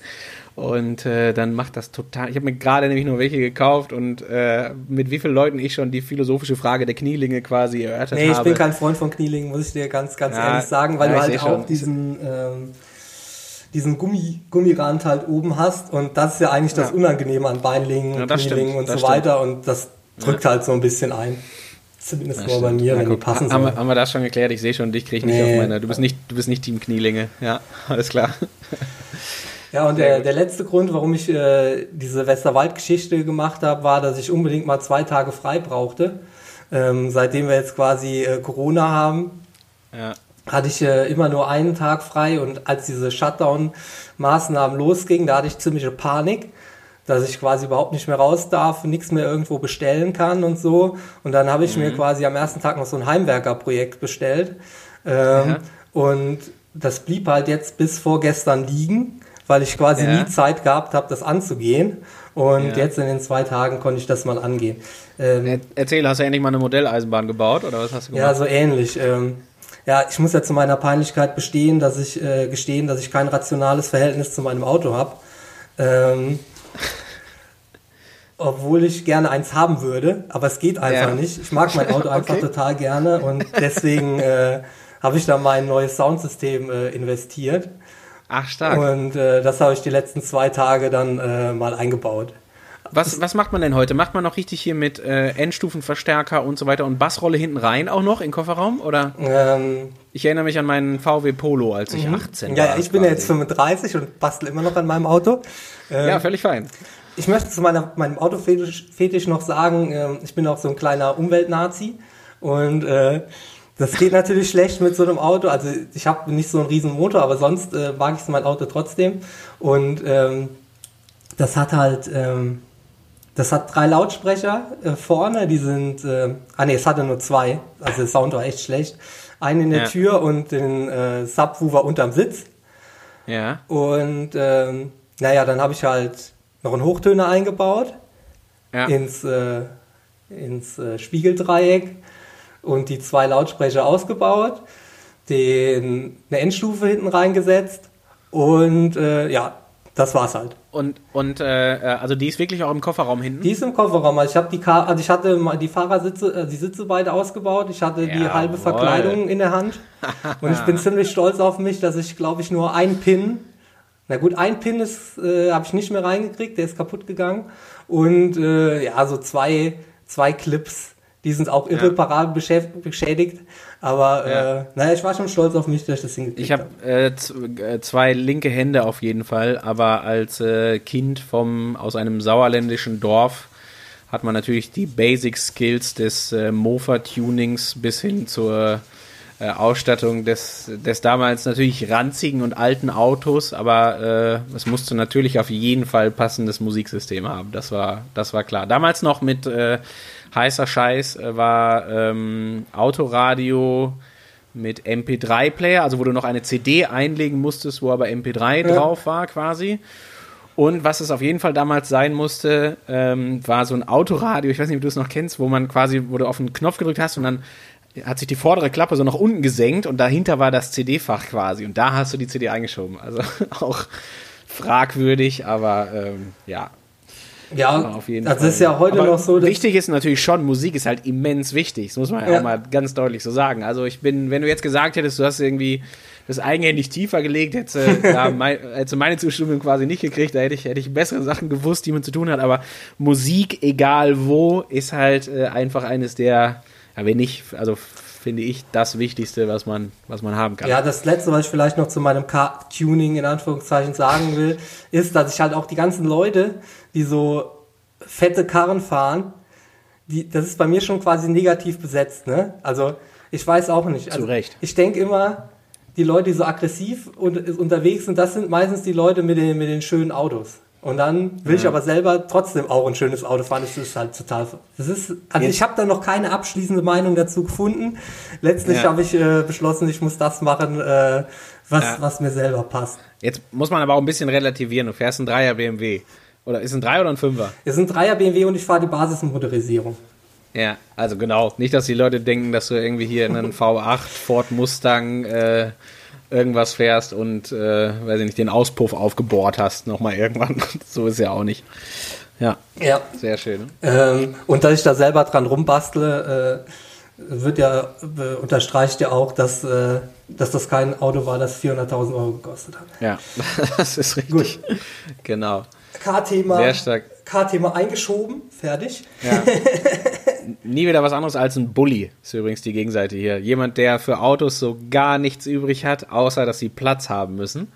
Ähm, und ein, ein gutes Auto zeichnet sich dadurch aus, dass ich drei Fahrräder reinpacken kann, ohne eins davon auseinanderbauen zu müssen.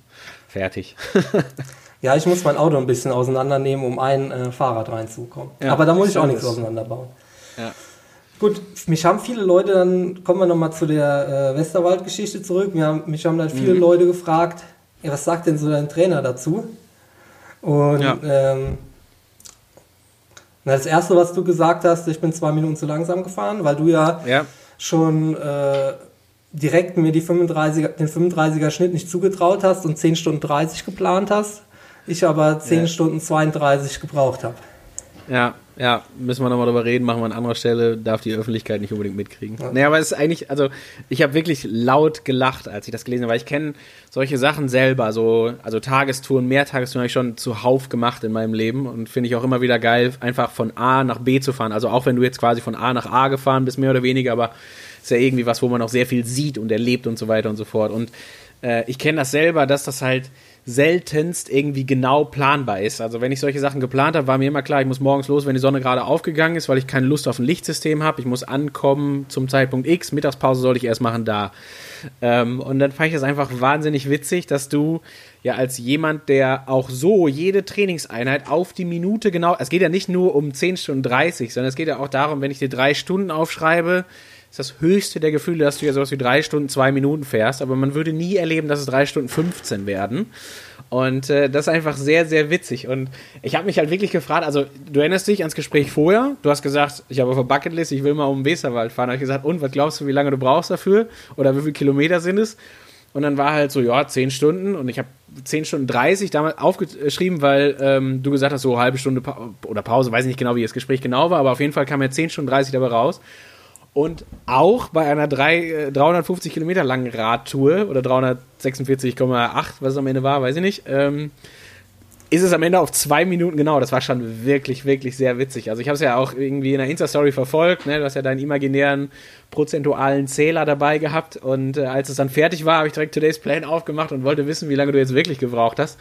Und das war auch zwei Minuten genau. Du hast auf jeden Fall, das war das. Ja, das ist Herz so quasi so mein kleiner Zahlenfetisch. Also ähm, so die Herausforderungen in meinen Trainingseinheiten sind jetzt, äh, früher hat mir mein, mein alter Trainer, der hat ja immer einen Kilometer aufgeschrieben, das war relativ einfach, da wusste ich 180 Kilometer ist die Runde und äh, du schreibst dir eine Zeit auf und äh, das ist schon irgendwie dann die Herausforderung, da will ich das auch ziemlich genau treffen. Also ich will quasi ja. in Anführungszeichen die perfekte Einheit machen. Ne? Wenn es ja. dann eine Intervalleinheit ist, dann würde ich gerne, da sagen wir mal, bis auf das Einfahren, das, äh, das lasse ich mir dann doch nicht nehmen, dass ich dann quasi mal in die, in die Einheit reinkommen darf. Ähm, ja. Aber ich möchte dann schon die Intervalle genau so fahren, wie sie draufstehen. Also dann steht ja, ja dann so ein, so ein äh, Zielbereich drauf, wie die Intervalle gefahren werden von, sagen wir einfach mal zum Spaß, 315 bis äh, 350 Watt oder so. Da sollen die dann ja. drin sein und dann gibt es dann diese, diese den, den Mittelwert daraus und den möchte ich dann auch, wenn, wenn dieses Intervall fertig hat, das möchte ich dann auch, dass das da steht. und dann steuere ich das auch so aus. Ne? Dann, wenn, also ich meine, acht Minuten, wenn ihr eine gute Strecke aussucht, ist es auch eigentlich nicht das Problem, dass am Ende genau die Zahl da steht, die du gern hättest, plus minus eins. Und ja. na gut, manchmal bin ich auch noch ein bisschen mehr Zahlen-Nerd. Wir hatten ja eben schon, dass ich äh, Autos ganz gerne mag und dann, also ich habe auch ganz, ganz gern, dass bei GA2, dass da 330 steht, weil so ein 330D so ein schönes, schönes ja. Auto ist von BMW, also ein unvernünftiger Motor und das, das habe ich einfach gern, dass das da steht. Ja. Und Dürfte 325 da stehen oder ist die Zahl dir zu krumm?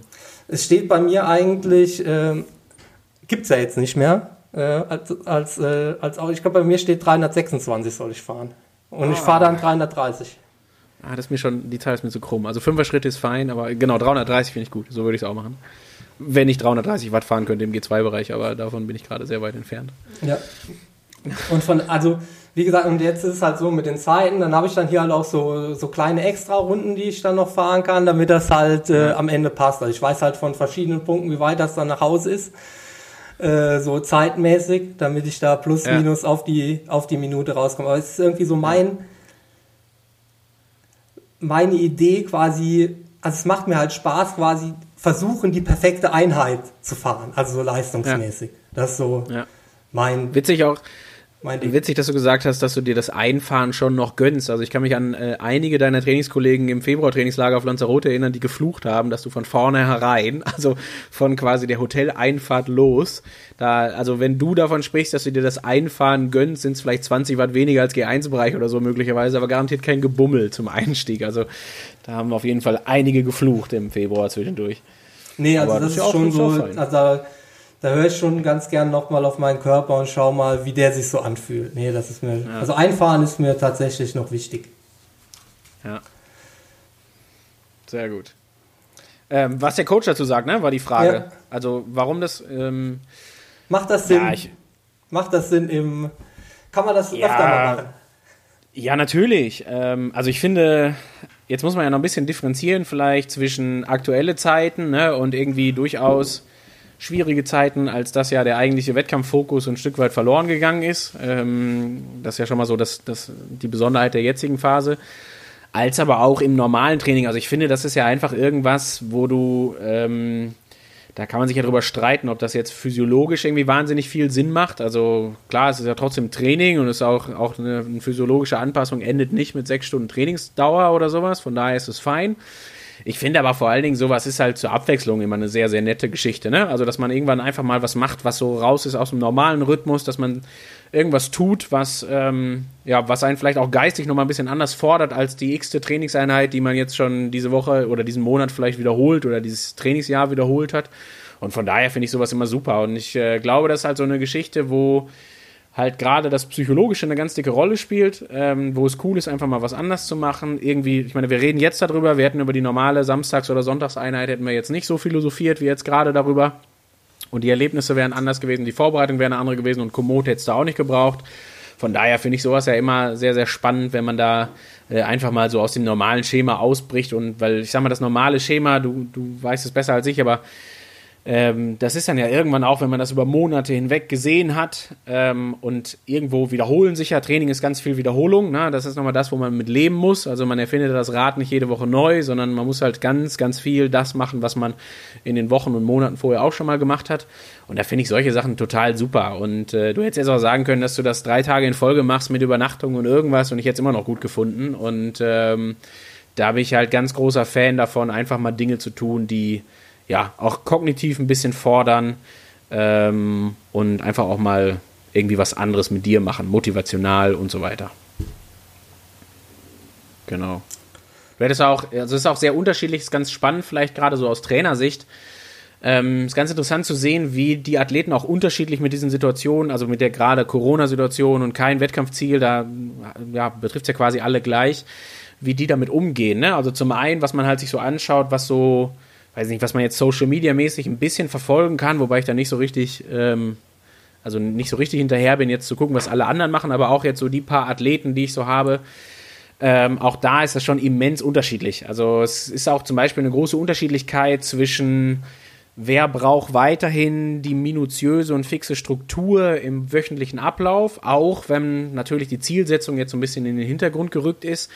Und ähm, wie hole ich mir auch durchaus irgendwie eine Abwechslung da rein? Also ähm, du hast jetzt den, den rund um den Westerwald gemacht, äh, können ein bisschen hier von Patrick erzählen, den ich äh, zusammengebracht habe mit einem alten Athleten von mir, mit Gregor Mühlberger, Radfahrer bei Bora Hans Grohe heute, äh, die jetzt, also die wohnen zusammen in Salzburg und dürfen jetzt seit, ich glaube, Anfang letzter Woche oder so wieder zusammen Rad fahren, ähm, fahren jetzt zusammen, was, glaube ich, beide ziemlich cool finden, weil einfach auch viel Lerneffekt stattfindet, ne? von Radfahrer zu Triathlet, von Triathlet zu Radfahrer solche Geschichten. Und das ist einfach äh, sehr, sehr spannend zu sehen, wie der Einzelne mit dieser Situation da jetzt gerade irgendwie umgeht. Ne? Also es ist echt, äh, ja, super spannende Sache. Ja, und äh, ich kenne Patrick ja auch ein bisschen besser und das ist halt schon so jemand, der halt einfach dieses Kollegiale im, im Training halt einfach unglaublich genießt. Ne? Das ist halt.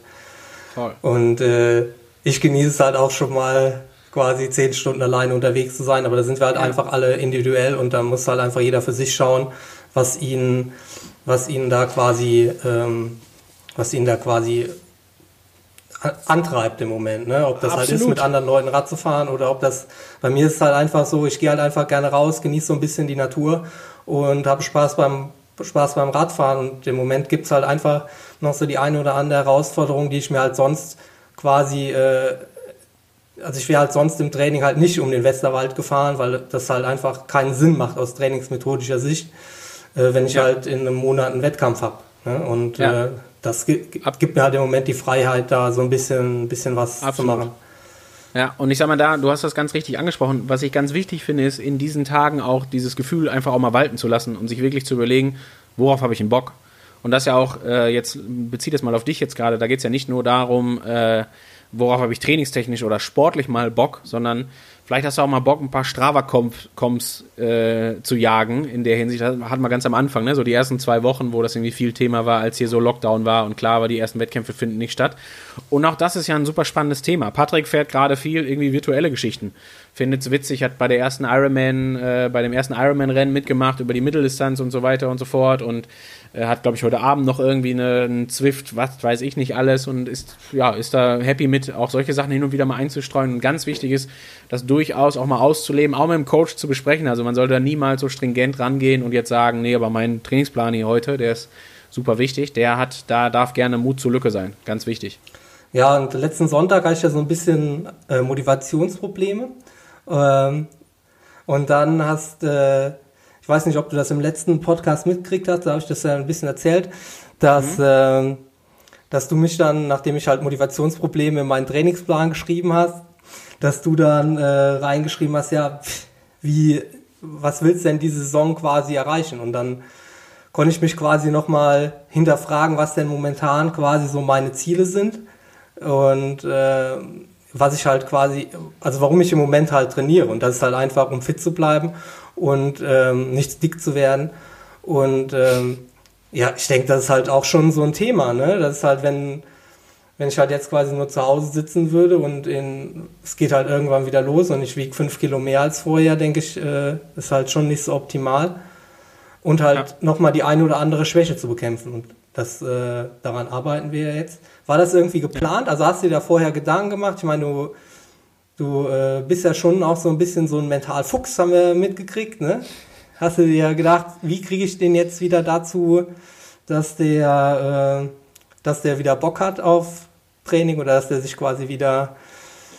Ja, das, also ich glaube halt einfach nicht daran, dass man so weitermachen kann. Also Business as usual funktioniert halt in solchen Tagen nicht, weil da wird irgendwann, also ich finde immer, das ist ja so der Eindruck, den ich von meinen Athleten aus den letzten Jahren immer habe, ist irgendwie trainieren, ist super, macht Spaß, macht man auch, weil man den Sport gerne macht und so, aber wenn man das dann von, weiß ich nicht, November an gemacht hat, dann ist auch mal ganz gut, wenn im April oder so ein Rennen kommt. So, dann hat man ein halbes Jahr Trainieren hinter sich, was ja gerade im Triathlon schon eine immens lange Zeit ist. Also dies Jahr im Radsport ist es ja einfach viel, viel kürzer. Da gehen die ersten Rennen im Februar los und da geht das Ganze auch bis Oktober teilweise.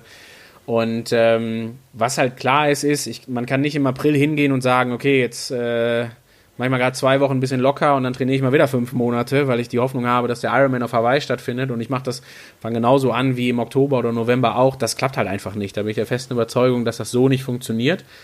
Und dann ist halt so ein bisschen die Frage, du hast gerade schon gesagt, ne, wie man den Einzelnen irgendwie bekommt und wie man den dazu bringt, ähm, irgendwie trotzdem weiter zu trainieren. Wobei man da ja auch sagen muss, es muss ja jetzt nicht, also es ist ja auch, manchmal ist es ja schon fast auch ein Einbremsen. Also es ist ja gerade auch durchaus wichtig in der jetzigen Lage, nicht auf letzter Rille so unterwegs zu sein, wie man eigentlich unterwegs gewesen wäre, wenn man in zwei Monaten in Ironman Frankfurt gemacht hätte, zum Beispiel. Ne? Sondern man muss das ja durchaus ein bisschen rauszögern. Also irgendwo die Belastung so zu steuern, dass man äh, nicht im Juni, Juli nochmal wirklich mit Schwung drei Monate anfängt und da aber eigentlich schon müde ist, ist ja auch ein Thema.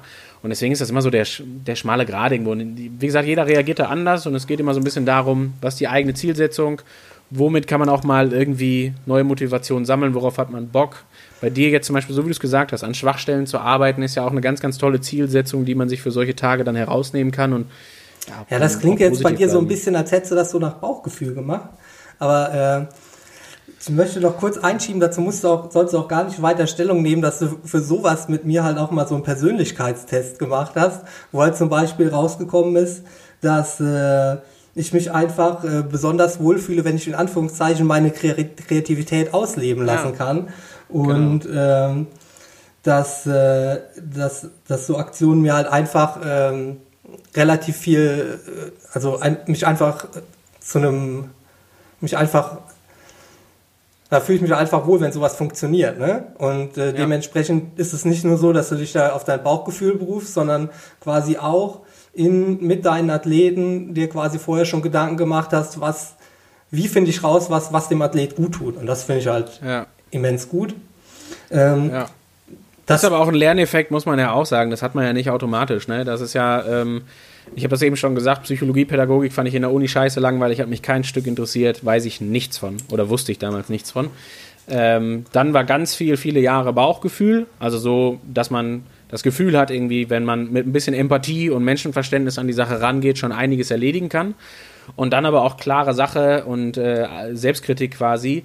Ich habe halt ganz doll gemerkt, dass ähm, im, gerade im Profisport, gerade wenn du mit einem Athleten viel Kontakt hast, ne? also wenn das vielleicht so eine Geschichte ist, wo man auch, weiß ich, mehrere Tage am Stück aufeinander hängt im Trainingslager oder was auch immer, ähm, dass mir halt mit diesem Bauchgefühl häufig auch die Werkzeuge fehlen, um bestimmte Situationen zu bewältigen. Also das habe ich halt oft gemerkt, dass irgendwie Bauchgefühl ein Stück weit funktioniert und man macht irgendwas und für gewöhnlich klappt es ganz okay, aber wenn es halt wirklich im Hochleistungssport um die letzten Prozente geht, irgendwo auch ein Stück weit, dann ähm, muss das halt muss man das vielleicht auch genauso professionell angehen, wie ich physiologisch ja. alles aufs letzte Mühe berechnen kann, so ungefähr. Und ähm, das war halt ein Lerneffekt und deswegen habe ich irgendwann angefangen, also bin ich selber, kann man auch ganz offen sagen, quasi zum Psychologen gegangen, weil ich selber wissen wollte, wie sich das anfühlt quasi. Also was macht das auch mit mir, was macht das mit der täglichen Belastung, wie äh, gehe ich damit um, was bin ich für ein Persönlichkeitstyp? Ich habe den Test ja quasi vor, also den, den du jetzt gemacht hast, kann man ja, also ist ein Persönlichkeitstest, ein rein visueller Persönlichkeitstest, der quasi äh, hinterher ein Persönlichkeitsprofil abbildet. Und ich habe den selber gemacht und habe innerhalb von einem halben Jahr gemerkt, oder auch eigentlich sofort, aber ich habe dann immer wiederkehrende Situationen gehabt, wo ich gemerkt habe, wie ich im Alltag verstehe, warum ich in manchen Situationen so reagiere und durchaus auch weiß, welchen Persönlichkeitsbereich ich antriggern oder ja, quasi ausleben müsste, um anders zu reagieren. Und wenn man sich das visualisiert hat, dann ist das halt äh, eine Sache, die ja für mich selber auch extrem gut ja, funktioniert. Ja, ich denke, was, was dir auf jeden Fall halt auch entgegenkommt, dass man das quasi halt auf wissenschaftliche Füße stellen kann. Ne? Dass er nicht einfach sagt, total. ich verlasse mich da auf mein Bauchgefühl, sondern ich habe da quasi einen Profi gefragt, wie man es macht, also wie man es machen kann und der gibt mir dann halt ein Werkzeug an die Hand und äh, damit genau. weiß ich dann, also damit, darauf kann ich mich dann halt berufen und sagen, also das kann mir dabei helfen. Und das finde ich halt einfach gut. Ich wollte das auch jetzt ich wollte das theoretisch vertiefen, aber wir sind in der Zeit schon ja, viel stimmt, weiter, als ich wollte. Ja. Und ja. Ähm, deshalb noch zwei, zwei Punkte. Mhm. Und ähm, auch in meinem letzten Podcast habe ich gesagt, dass man äh, zu Problemen nicht mehr Potenziale, äh, zu Problemen Potenziale sagen soll. Das kam auch daher. Und ja. äh, da wollte ich dich halt auch mal fragen, so als Trainer, was du halt im Triathlon noch so für Potenziale siehst. Also was könnte man im Triathlon verändern, dass das äh, so aus Trainersicht, ne? Also hast du da irgendeine Idee, wo du sagst, ah, das könnte man, das könnte man entweder professionalisieren oder so könnte man das irgendwie spannender machen? Und du beziehst es aber vorrangig auf alles, was irgendwie mit Training und den Coach. Nee, es muss nicht unbedingt, aber hat, es könnte, oder? weil du ja quasi das aus der Sicht betrachtest. Ne? Das ist ja mhm. klar, also ich als Profi kann sagen, also ich erzähle erstmal das, was, was mir als Profi ja. wichtig wäre. Also mhm. im Moment ist es ja so, wir wissen gar nicht, ob Hawaii dieses Jahr stattfindet. Mhm. Und ähm, aber sicher ist auf jeden Fall, dass die Hawaii-Quali, falls die ja. muss ja irgendwie anders gemacht werden. Ja. Und das ist halt vielleicht auch eine Chance, dass wir halt sagen, dass es halt nur noch fünf Rennen gibt, wo man sich auf Hawaii qualifizieren kann. Ich meine, diese aktuelle, die aktuelle Qualifikationsmodus ist, glaube ich, der schlechteste, den wir jemals hatten. ähm, vorher gab es noch das mit dem, mit dem äh, Ranking, dass man quasi Punkte sammeln konnte. Das hat halt ja. dazu geführt, dass einige Leute viele Rennen machen mussten. Aber mhm. es war zumindest mal so, dass man eigentlich schon sicher war, die bei den Männern jetzt die 50 Besten sind auch auf Hawaii dann am Ende. Dann haben dann vielleicht mhm. einige zu viele Rennen machen müssen, aber mhm. äh, es war zumindest fair. Und jetzt ist es halt so, dass man oft ähm, quasi einen Sieg in einem Rennen braucht oder halt bei den Kontinentalmeisterschaften Platz zwei oder drei, je nachdem, wer da so am Start ist. Und ähm, das ist halt so ein bisschen so ein Glücksspiel. Also wenn Jan Frodeno zufällig in Lanzarote am Start ist, äh, naja, dann ist Platz 1 schon weg. Das ist jetzt bei in dem Fall kein Problem, weil der ist automatisch qualifiziert. Ja. Aber dann ist noch ein Frederik van Lierde da und dann bin ich, bin ich vielleicht auch noch da. Und dann geht es bei uns zwei darum, wer ist jetzt für Hawaii qualifiziert und wir müssen halt vielleicht noch eine dritte Langdistanz machen. Ich finde, das nimmt halt ja. einfach so ein bisschen das macht halt dann keinen Spaß, die Rennen freiwillig auszuwählen. Also ich wähle Rennen ganz gern immer früh aus, um mich halt vorzubereiten. Und äh, mhm. wenn das halt so ein Glücksspiel ist, das finde ich halt einfach total blöd. Da muss man sich bei zehn verschiedenen Rennen anmelden und dann auf die auf die Startliste schauen. Ich fände es halt einfach gut, wenn man halt sagt, man qualifiziert sich einfach nur bei den Kontinentalmeisterschaften. Da gibt es dann halt fünf Kontinentalmeisterschaften, zehn Plätze. Mhm. Und dann hat man bei den Kontinentalmeisterschaften halt einfach ein richtiges Rennen, was sich halt auch vielleicht lohnt, im Fernsehen zu übertragen. Und, ähm, mhm. und das sind halt dann richtig geile Rennen, fünfmal oder äh, halt aus. Und dann gibt es halt abseits von Hawaii auch einfach mal ein gutes Rennen. Ne? Also es gibt ja sonst ja. vielleicht noch in Rot, vielleicht noch in Frankfurt, aber sonst ist ja schon oft so. Ja, ja aber so. auch nur, wenn, äh, also ist auch von Jahr zu Jahr unterschiedlich, ne? Haben wir auch nicht jedes ja. Jahr in Rot oder in Frankfurt. Ja. Und dann müssen wir auch immer Männer und Frauen unterscheiden. Ähm, auch da ist immer sehr deutlich unterschiedlich. Ich meine, sowas, was in Rot jetzt stattgefunden hätte dieses Jahr, ist ja schon eine Besonderheit. Ähm, das weiß nicht, ob es das so nächstes Jahr dann geben wird, das wird man sehen. Aber ähm, das, was du sagst, ich würde jetzt sagen, also ich glaube, da kommt ja auch so ein bisschen das Problem raus zwischen ähm, zum einen ist es eine sportliche Veranstaltung, zum anderen reden wir aber die ganze Zeit über ein Wirtschaftsunternehmen quasi, was Geld verdienen will, vorrangig. Ne? Und ähm, ich glaube, das ist so eine Sache, die im Triathlon halt schon extrem für extreme, ja, ich will nicht sagen Probleme sorgt, aber zumindest für extreme Kontraste sorgt. Also Ironman würde jetzt zu deinem Vorschlag sagen, dass das keine gute Idee ist, weil dann äh, bräuchte es ja quasi kein anderes Rennen mehr mit irgendwie Profibeteiligung. Also dann wäre jetzt Ironman Lanzarote, wäre weder Frodo noch Boris Stein noch Frederik van Leerde am Start, sondern nur irgendwer, der gar keinen Bock hat, nach Hawaii zu fliegen. Ja, da wiederum würde ich sagen, ne, das, das macht fast keiner. Das ähm, habe ich, mir schon, da hab ich mir schon gedacht, dass, dass dieser Einwand kommt, aber ich hätte halt dann einfach gesagt, an diesen, an diesen fünf Rennen gibt es halt quasi Hawaii-Startplätze und bei den anderen ja. Rennen kann es ja durchaus Profi-Preisgeld geben. Es gibt ja jetzt auch ja, ja. Rennen, äh, wo überhaupt keine Profis am Start sind.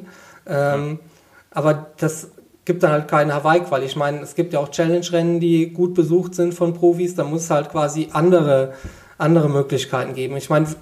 Äh, um da, wir müssen da nicht total in die Tiefe einsteigen, aber ähm, es gibt ja auch Leute, für die macht es nicht unbedingt Sinn, nach Hawaii zu kommen. Also wenn ich Voll. nach Hawaii fliege und da maximal 20. werden kann, dann mache ich ein Minusgeschäft.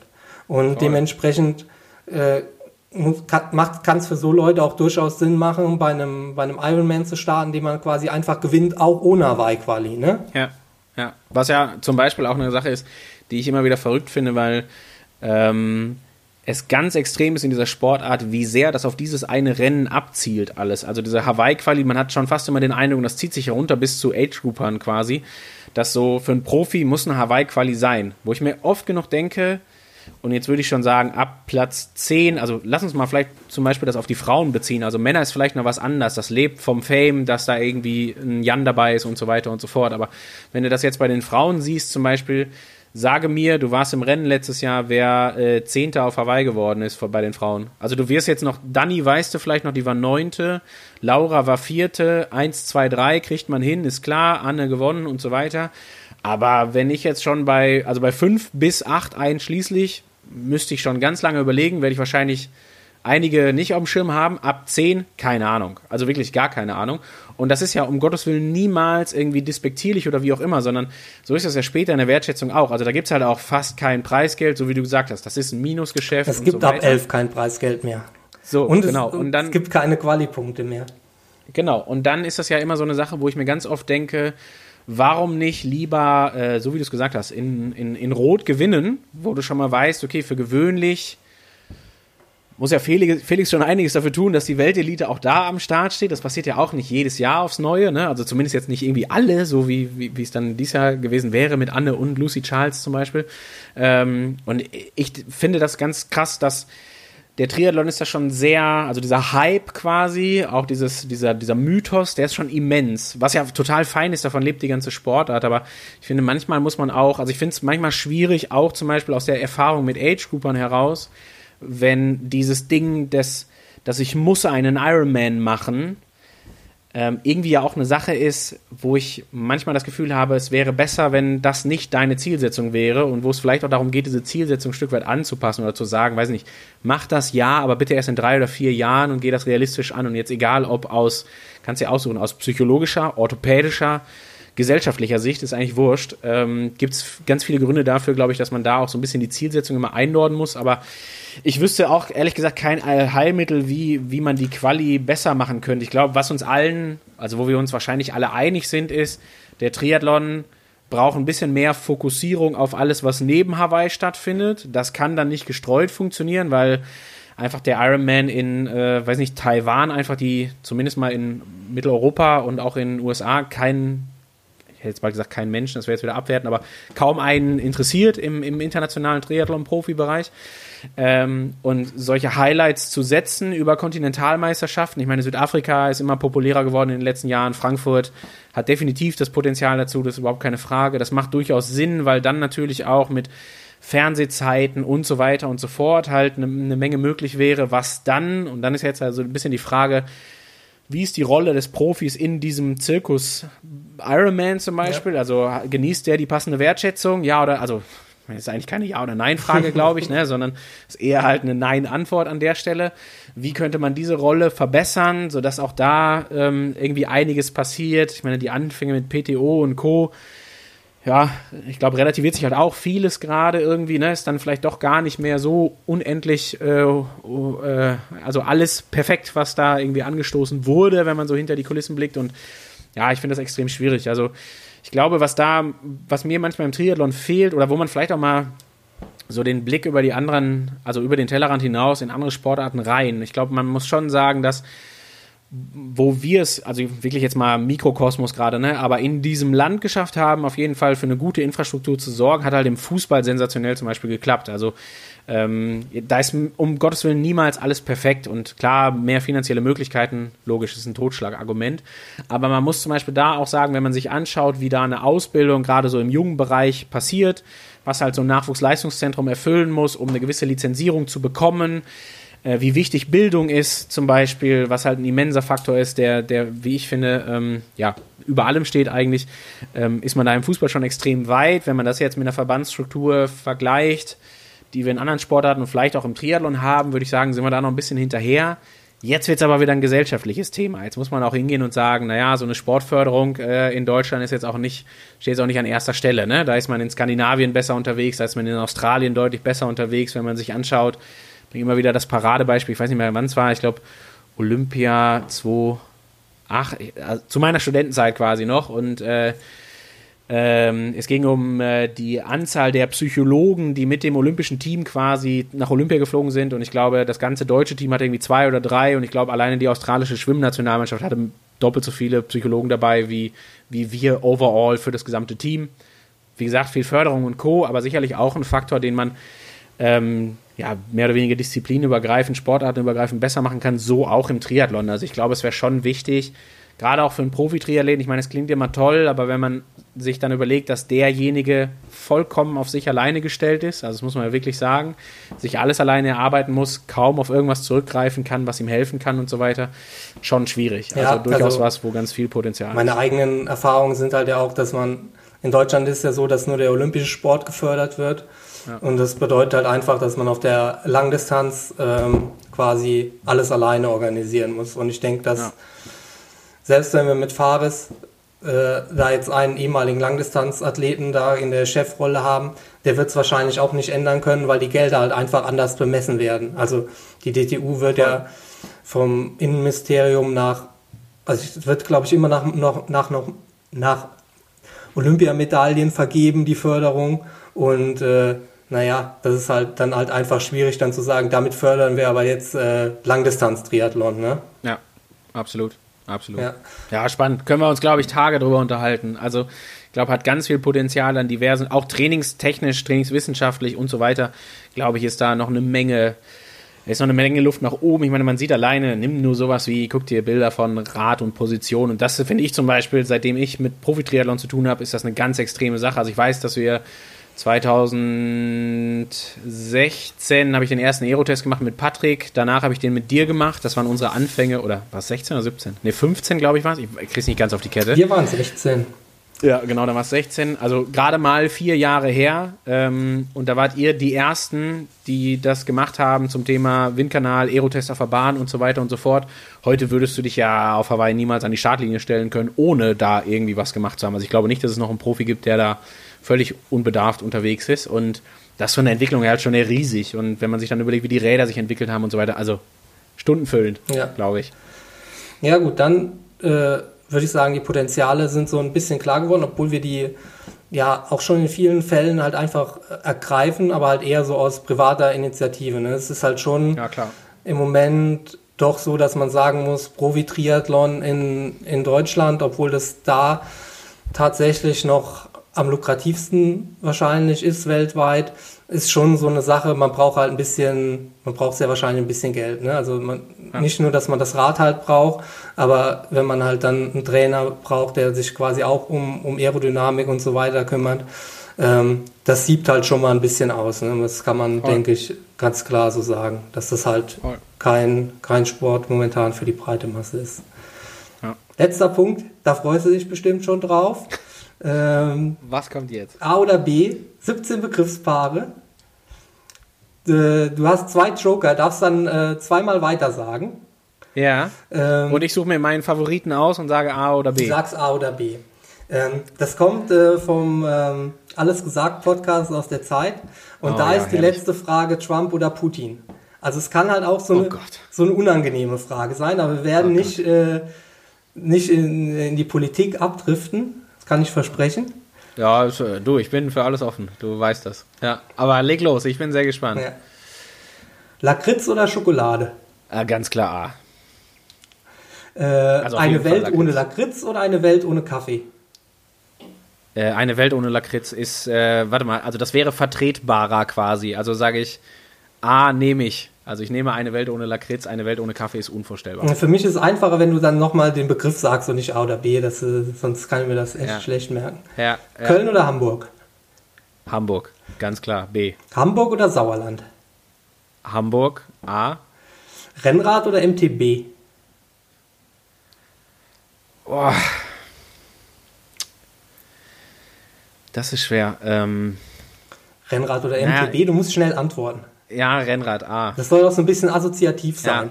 Okay, Rennrad A. Rennrad oder E-Bike? Rennrad A. E-Bike oder gar kein Bike? E-Bike A. Athlet oder Trainer? Ganz klar Trainer B. Sport treiben oder zum Sport antreiben? B. Zum Sport antreiben. Männer oder Frauen? Beides. Jo Das geht äh, nicht, das ist dann Joker. Dann nehme ich den Joker. Profi oder Amateur? Profi A. Spontan oder gut geplant? Oh, dann muss ich wahrscheinlich ehrlich zu mir selber sein B. Gut geplant. Halbgar oder gar nicht? Nein, äh, dann gar nicht. Es gibt nur ganz oder gar nicht. Ungemachtes Bett oder Essen im Bett? Beides nicht. Joker. Jetzt hast du keinen Joker mehr, ne? Ja, nehme ich in Kauf, aber beides ist eine absolute Unvorstellbarkeit. Das ist schlecht. Jetzt wollte ich nämlich das eine in das nächste einbauen. Dann nehmen wir ähm, ungemachtes Bett oder auf der Couch schlafen. Äh, auf der Couch schlafen. B. Rotsieg oder Ramsieg. Rotsieg. A. Boris oder Patrick. Oh Gott, wie gemein ist das Du hast denn? deinen Joker Und ich habe keinen Joker mehr. Ja, dann, dann muss ich, dann nehme ich, Boris ist länger dabei. Also, also entscheid, ich, wenn morgen ich den Podcast mit Patrick aufnehme, hörst du bitte hinterher nicht zu, okay? ja. Oh, das war, das war gemein, ja. Waren das schon 17? Das waren 17. Ach, guck mal, das ging ja schnell. Ja, das war ja noch okay. Also das letzte Das war ja- quasi Trump oder Putin, sozusagen. Ja, ja, Die ja, klassische- ja, die das ist- klassische Dilemma, äh, ich hätte, ja, ich hätte mir den Joker bewahren müssen. Okay, sollte ich mal irgendwann im Zeit-Podcast sitzen, was natürlich nie passieren wird, aber äh, dann, dann, dann mache ich das cleverer. Super. Aber muss Ja, sagen, dass ähm, vorletztes Mal war Heiko Master. Der sollte dann Mhm. als letztes auch äh, Trump oder Putin beantworten. Und dann haben sie es ihm erlassen, weil der Außenminister, also er hatte auch keinen Joker mehr, weil der Außenminister sich doch nicht zwischen Trump Ja. oder Putin entscheiden darf. Die wollten halt Ja. dann keinen äh, diplomatischen Krieg auslösen. Witzig. Die, die Folge kenne ich noch gar nicht mit, äh, mit Heiko Maas. Dann muss ich mir das noch anhören. Ich muss gestehen, dass ich, äh, also ich finde den Podcast total toll, aber äh, ich schlafe grundsätzlich ein bei Podcasts äh, und das halt auch relativ häufig oder relativ schnell auch. Und ich sag mal, wenn man jetzt irgendwie so einen einstündigen Podcast, wenn man da drei Abende bei einschläft, hat man den trotzdem irgendwann rum. Aber bei alles gesagt ist ja das Prinzip quasi, es ist erst Ende, wenn irgendwer sagt, das Codewort, ja. äh, weiß ich nicht, Desoxyribonukleinsäure. Und äh, das kann ja gerne auch schon mal sechs Stunden dauern. Und das habe ich also wirklich ein paar Mal versucht. Also ich, so fünf, sechs, sieben davon habe ich gehört. Ich glaube, Herbert Grönemeyer war mal da.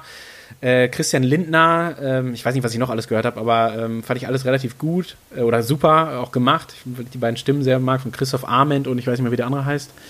Äh, habe ich vergessen leider. Aber ja, Heiko Maas werde ich mir mal antun. Ich bin gespannt. Sehr schön. Ja, Was ist dein Lieblingspodcast im Moment? Wie bitte? Hast du einen Lieblingspodcast gerade? Ähm, Außer natürlich der von Power and Pace, ich weiß, klar, logisch. Also.